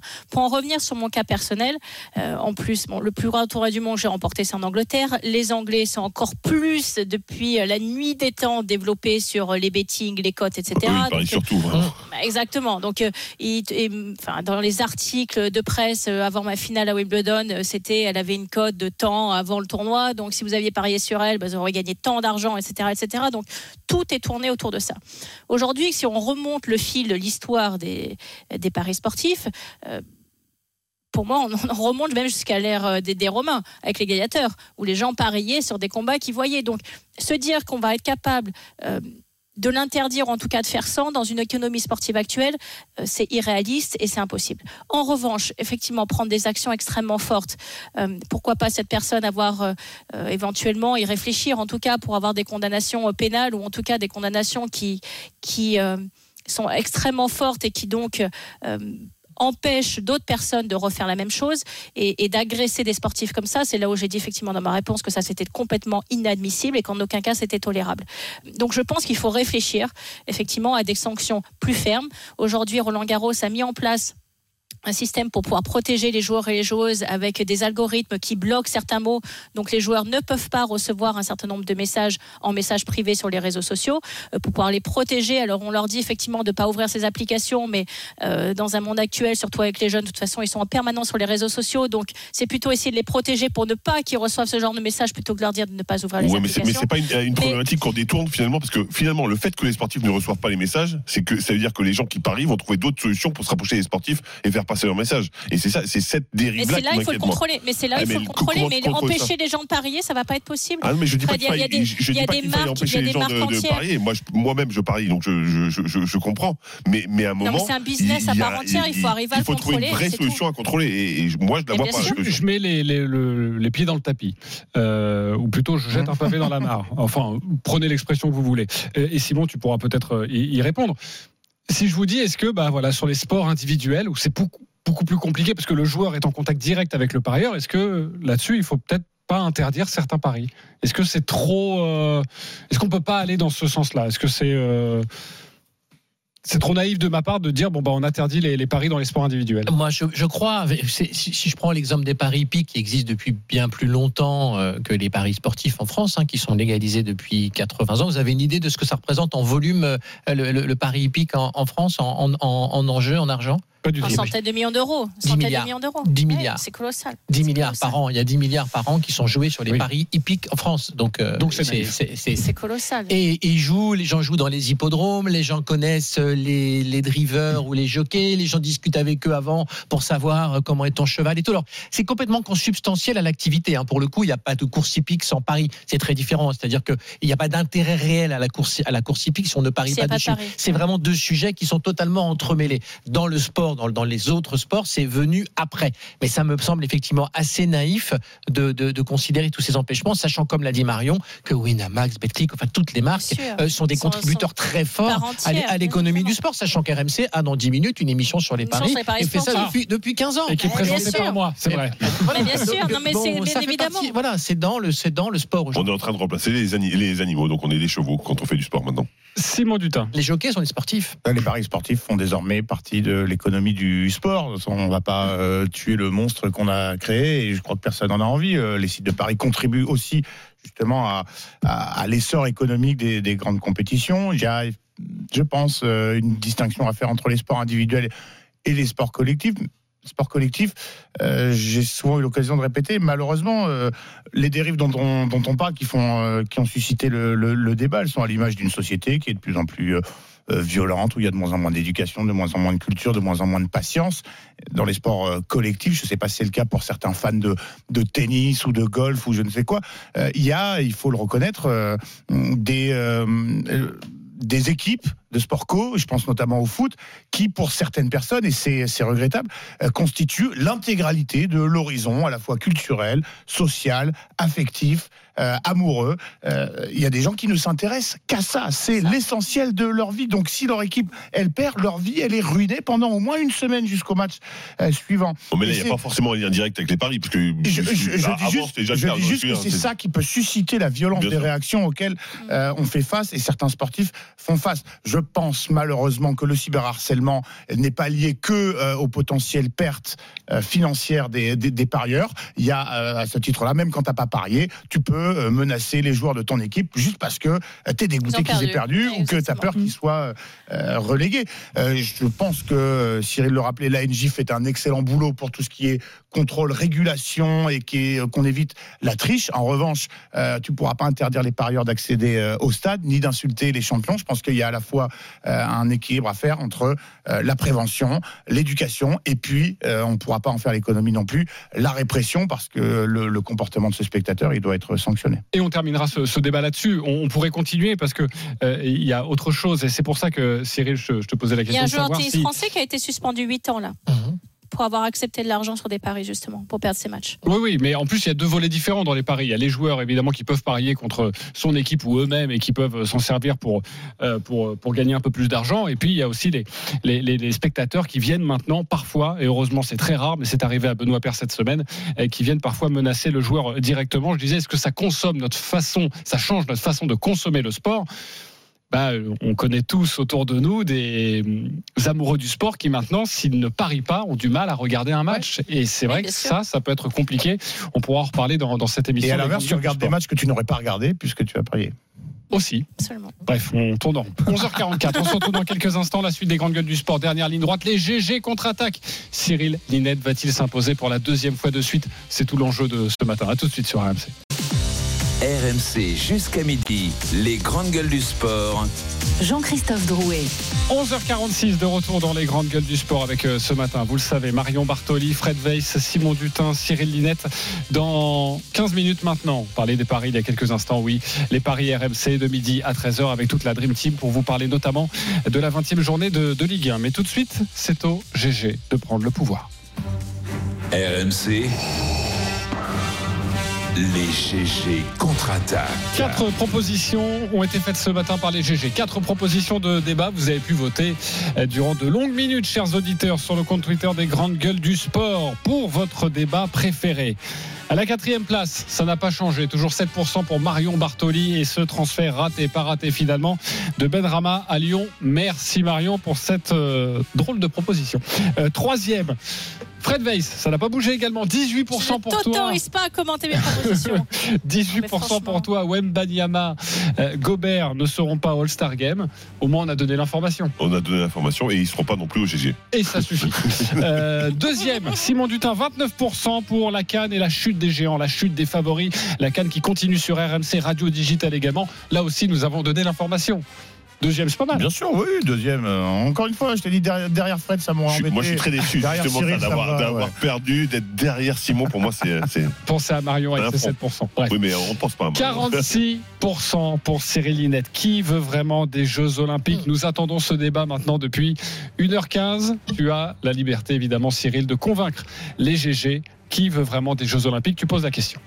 Oui, parce qu'à cinq mois et demi des, JO, on ne parle que de choses négatives et on a quand même l'impression que la perspective ne réjouit plus personne. Entre le préavis de grève de la CGT jusqu'au mois de septembre, le fait de ne plus avoir de ministre 100% dédié à la cause, ministre qui par ailleurs dans son autre ministère s'est mis en difficulté dès le début, les querelles Hidalgo, Pécresse sur la problématique des transports, l'état général de la capitale, la cérémonie d'ouverture, on en parlait tout à l'heure, qui inquiète tous les observateurs, le prix du logement à Paris, le prix des billets, euh, la piscine qui n'accueillera pas la natation, le hand et le basket qui changent de place, la polémique sur le surf à Tahiti, on a l'impression que rien ne va.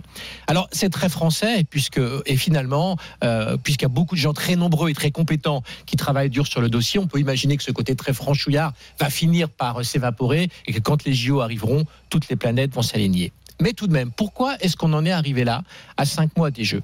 Pour moi, c'est ma théorie, je vais être un peu trash, en raison d'un péché originel très politique, comme toujours en France, qui est celui d'avoir voulu assigner aux Jeux Olympiques et Paralympiques un rôle qui n'est pas le leur. Organiser les JO et les Jeux paralympiques, c'est d'abord et avant tout organiser une compétition sportive complexe, puisque rassemblant un maximum de disciplines euh, et d'athlètes venus de tous les pays sur des lieux assez réduits. C'est très compliqué. C'est faire en sorte que ceux-ci puissent exercer leur art, et souvent le jour le plus important de leur vie, dans les meilleures conditions, sous les yeux de spectateurs heureux d'être là et de téléspectateurs passionnés partout dans le monde. Ça, c'est le contrat de base des JO. Idéalement que les athlètes locaux brillent, c'est toujours mieux parce que ça met une bonne ambiance. Et si en plus on peut faire rayonner la ville qui organise, c'est encore mieux. Attention, en France, on peut même plus dire la ville qui organise parce que ça rend jaloux les, autres villes. En- Enfin, s'il y a un héritage social, environnemental, etc., c'est formidable. Mais ça vient en plus, c'est la conséquence. En France, depuis le début, on a tout inversé. Les Jeux Olympiques sont là pour régler les difficultés sociales en Seine-Saint-Denis, changer le regard sur le handicap, comme la ministre l'a dit récemment cette semaine au, sujet des Jeux paralympiques, mettre fin à la crise climatique, améliorer les transports et la propreté à Paris et relancer des carrières politiques par ailleurs en difficulté. Ça fait beaucoup pour les Jeux Olympiques. On veut des Jeux différents, c'est tellement français. Mais les Jeux, ça brasse du monde, ça coûte de l'argent, ça pollue. C'est comme ça. Si on ne voulait pas faire avec ces inconvénients, il ne fallait pas faire les Jeux Olympiques. De mon point de vue, il serait rapidement très utile de reprendre un récit clair. Les Jeux Olympiques, c'est du sport et c'est ça qu'il faut valoriser avant tout et réussir du mieux possible. Le reste n'est pas un détail, pas du tout, mais ça vient après. Mais ça vient après. Voilà l'exposé de Cyril Linette. Vous a-t-il convaincu les GG C'est la question que je vous pose. Fred Weiss. Est-ce qu'on doit vraiment parler après Cyril? C'était tellement clair et précis que je- bien sûr je suis convaincu. Convaincu. Ok. Marion Bartoli. Euh, pas totalement. Pas totalement. Euh, parce que Cyril, évidemment, dans son exposé, c'est que nous avons pris les choses à, à l'envers et qu'on a voulu tout d'abord euh, changer le monde alors qu'il faut s'occuper, je paraphrase, s'occuper du, du sportif. Je paraphrase, mais mal en plus. Simon Dutin. Ouais, moi, j'ai souvent euh, émis des- le, même, euh, le même avis, mais beaucoup moins bien argumenté. euh, Ok, ça. donc plutôt d'accord. Marion, euh, qu'est-ce qui t'a gêné ou en tout cas quelles seraient tes nuances Non, mais pour moi, il ne faut pas occulter tous les problèmes de ces JO. Alors oui, bien évidemment, euh, ça reste une fête sportive et euh, on espère qu'elle sera grande pour la France et on espère qu'effectivement la France sera dans le top 3 des médailles comme nous l'a prévu les datas et qu'on arrivera à, gommer tous les soucis qu'il y a. Mais je pense pas que de dire, euh, c'est un petit peu comme le rugby tout à l'heure, euh, d'évincer tous les problèmes en disant, bon, non, mais il n'y a pas de problème de transport, on est en retard, mais non, mais finalement on sera pas en retard. Euh, Il y a des difficultés pour les gens pour se loger, mais bon, c'est pas si grave que ça.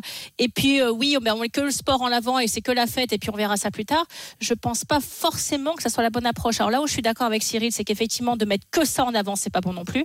Et je suis d'accord avec toi que le pessimisme entre guillemets français euh, est, est trop poussé à l'extrême et que du coup ça gâche complètement la fête et qu'on finit par même plus s'enthousiasmer que les Jeux Olympiques arrivent en France et en particulier à Paris. Ça, je suis complètement alignée avec toi. Mais euh, on l'a vu avec euh, la Grèce, avec Athènes, il y a eu aussi d'énormes problèmes après les JO. On l'a vu avec Rio aussi, il y a eu d'énormes problèmes Et avec avant. les JO. Et avant, c'est vrai. Et avant. Mm. Et donc de se dire qu'on va peut-être essayer d'y penser pour commencer à émettre une solution et en tout cas peut-être pas tout régler, mais euh, mais essayer d'avoir un héritage le meilleur possible. Ensuite, je ne pense pas que ça soit totalement erroné en termes de raisonnement. Là où je suis complètement d'accord avec toi, c'est qu'effectivement, ça prend beaucoup trop le dessus et qu'on finit par en ignorer euh, la, fête sportive que ça va être et ça devrait être mis plus en avant. Et Cyril, pour répondre à Marion, mais juste pour, euh, compléter ce que, ce que dit Marion, euh, ton vœu, c'est de reprendre le récit et de Non, le mais- changer. Est-ce que ça, c'est encore possible ou est-ce qu'il est, il est je, je sais pas, je, je, je comprends. Je dis pas qu'il faille être totalement optimiste et occulter tout le reste. Je dis que je, c'est quand même très français. Quand vous voyez le clip euh, qui, qui circule à droite et à gauche sur les Jeux, sur les Jeux Olympiques, euh, moi je l'ai vu à, à plusieurs reprises pr- pr- pr- présenté par l'équipe du COJO lorsqu'elle a des interventions à, à- à- un peu partout, euh, dans différents milieux pour, pour, pour- pour- pour présenter ce que vont être les Jeux Olympiques. Sur un clip qui dure deux minutes, je pense qu'il y a 30 secondes de sport. Et on nous montre tout le reste. L'inclusion, la diversité, le climat, les éoliennes. C'est, c'est tout ça est très important. C'est très important, la legacy, l'héritage, tout ça compte. Mais on a quand même ce côté très français de dire, nous, on va faire les Jeux Olympiques, mais on va faire un truc différent. Et les Jeux Olympiques, vous inquiétez pas, ça fera pas trop de bruit, c'est juste pendant 15 jours, vous allez être embêtés. Mais en fait, ils ont pour objectif, en fait, On de tout vision. régler. Mm. Je parle pas tellement, je suis assez d'accord avec Marion, je dis pas qu'il faille minimiser les problèmes en amont. Je trouve que ces problèmes en amont surgissent d'autant plus qu'on a donné aux Jeux Olympiques, on leur a, on leur a créé une vocation qui est totalement surdimensionnée par rapport à ce Il faut que juste remettre le sport au, au voilà, centre c'est du c'est concept. déjà C'est- c'est très tout. compliqué de déjà faire les jeux et c'est une belle fête. C'est effectivement un moment, euh, c'est le moment, le pic de la carrière de beaucoup de Mais sportifs. c'est surtout un moment, un moment hors du temps, les Jeux Olympiques. Et, et- et c'est vrai qu'on a l'impression qu'on. qu'au- Et je suis d'accord, quand je regarde les Jeux Olympiques, imagine, tu viens de, sur cette planète, tu ne connais pas la planète, tu regardes ce que, co- comment on parle des Jeux Olympiques, tu te dis. Mais c'est c'est quoi en fait? Tu comprends pas ce que c'est. Sauf que finalement, la base et le centre de ce projet, c'est un projet sportif quand même aussi. Alors, Donc, que- oui, il y a des problèmes, il faut pas les occulter, je suis d'accord, mais, mais pas mettre que les problèmes en avant.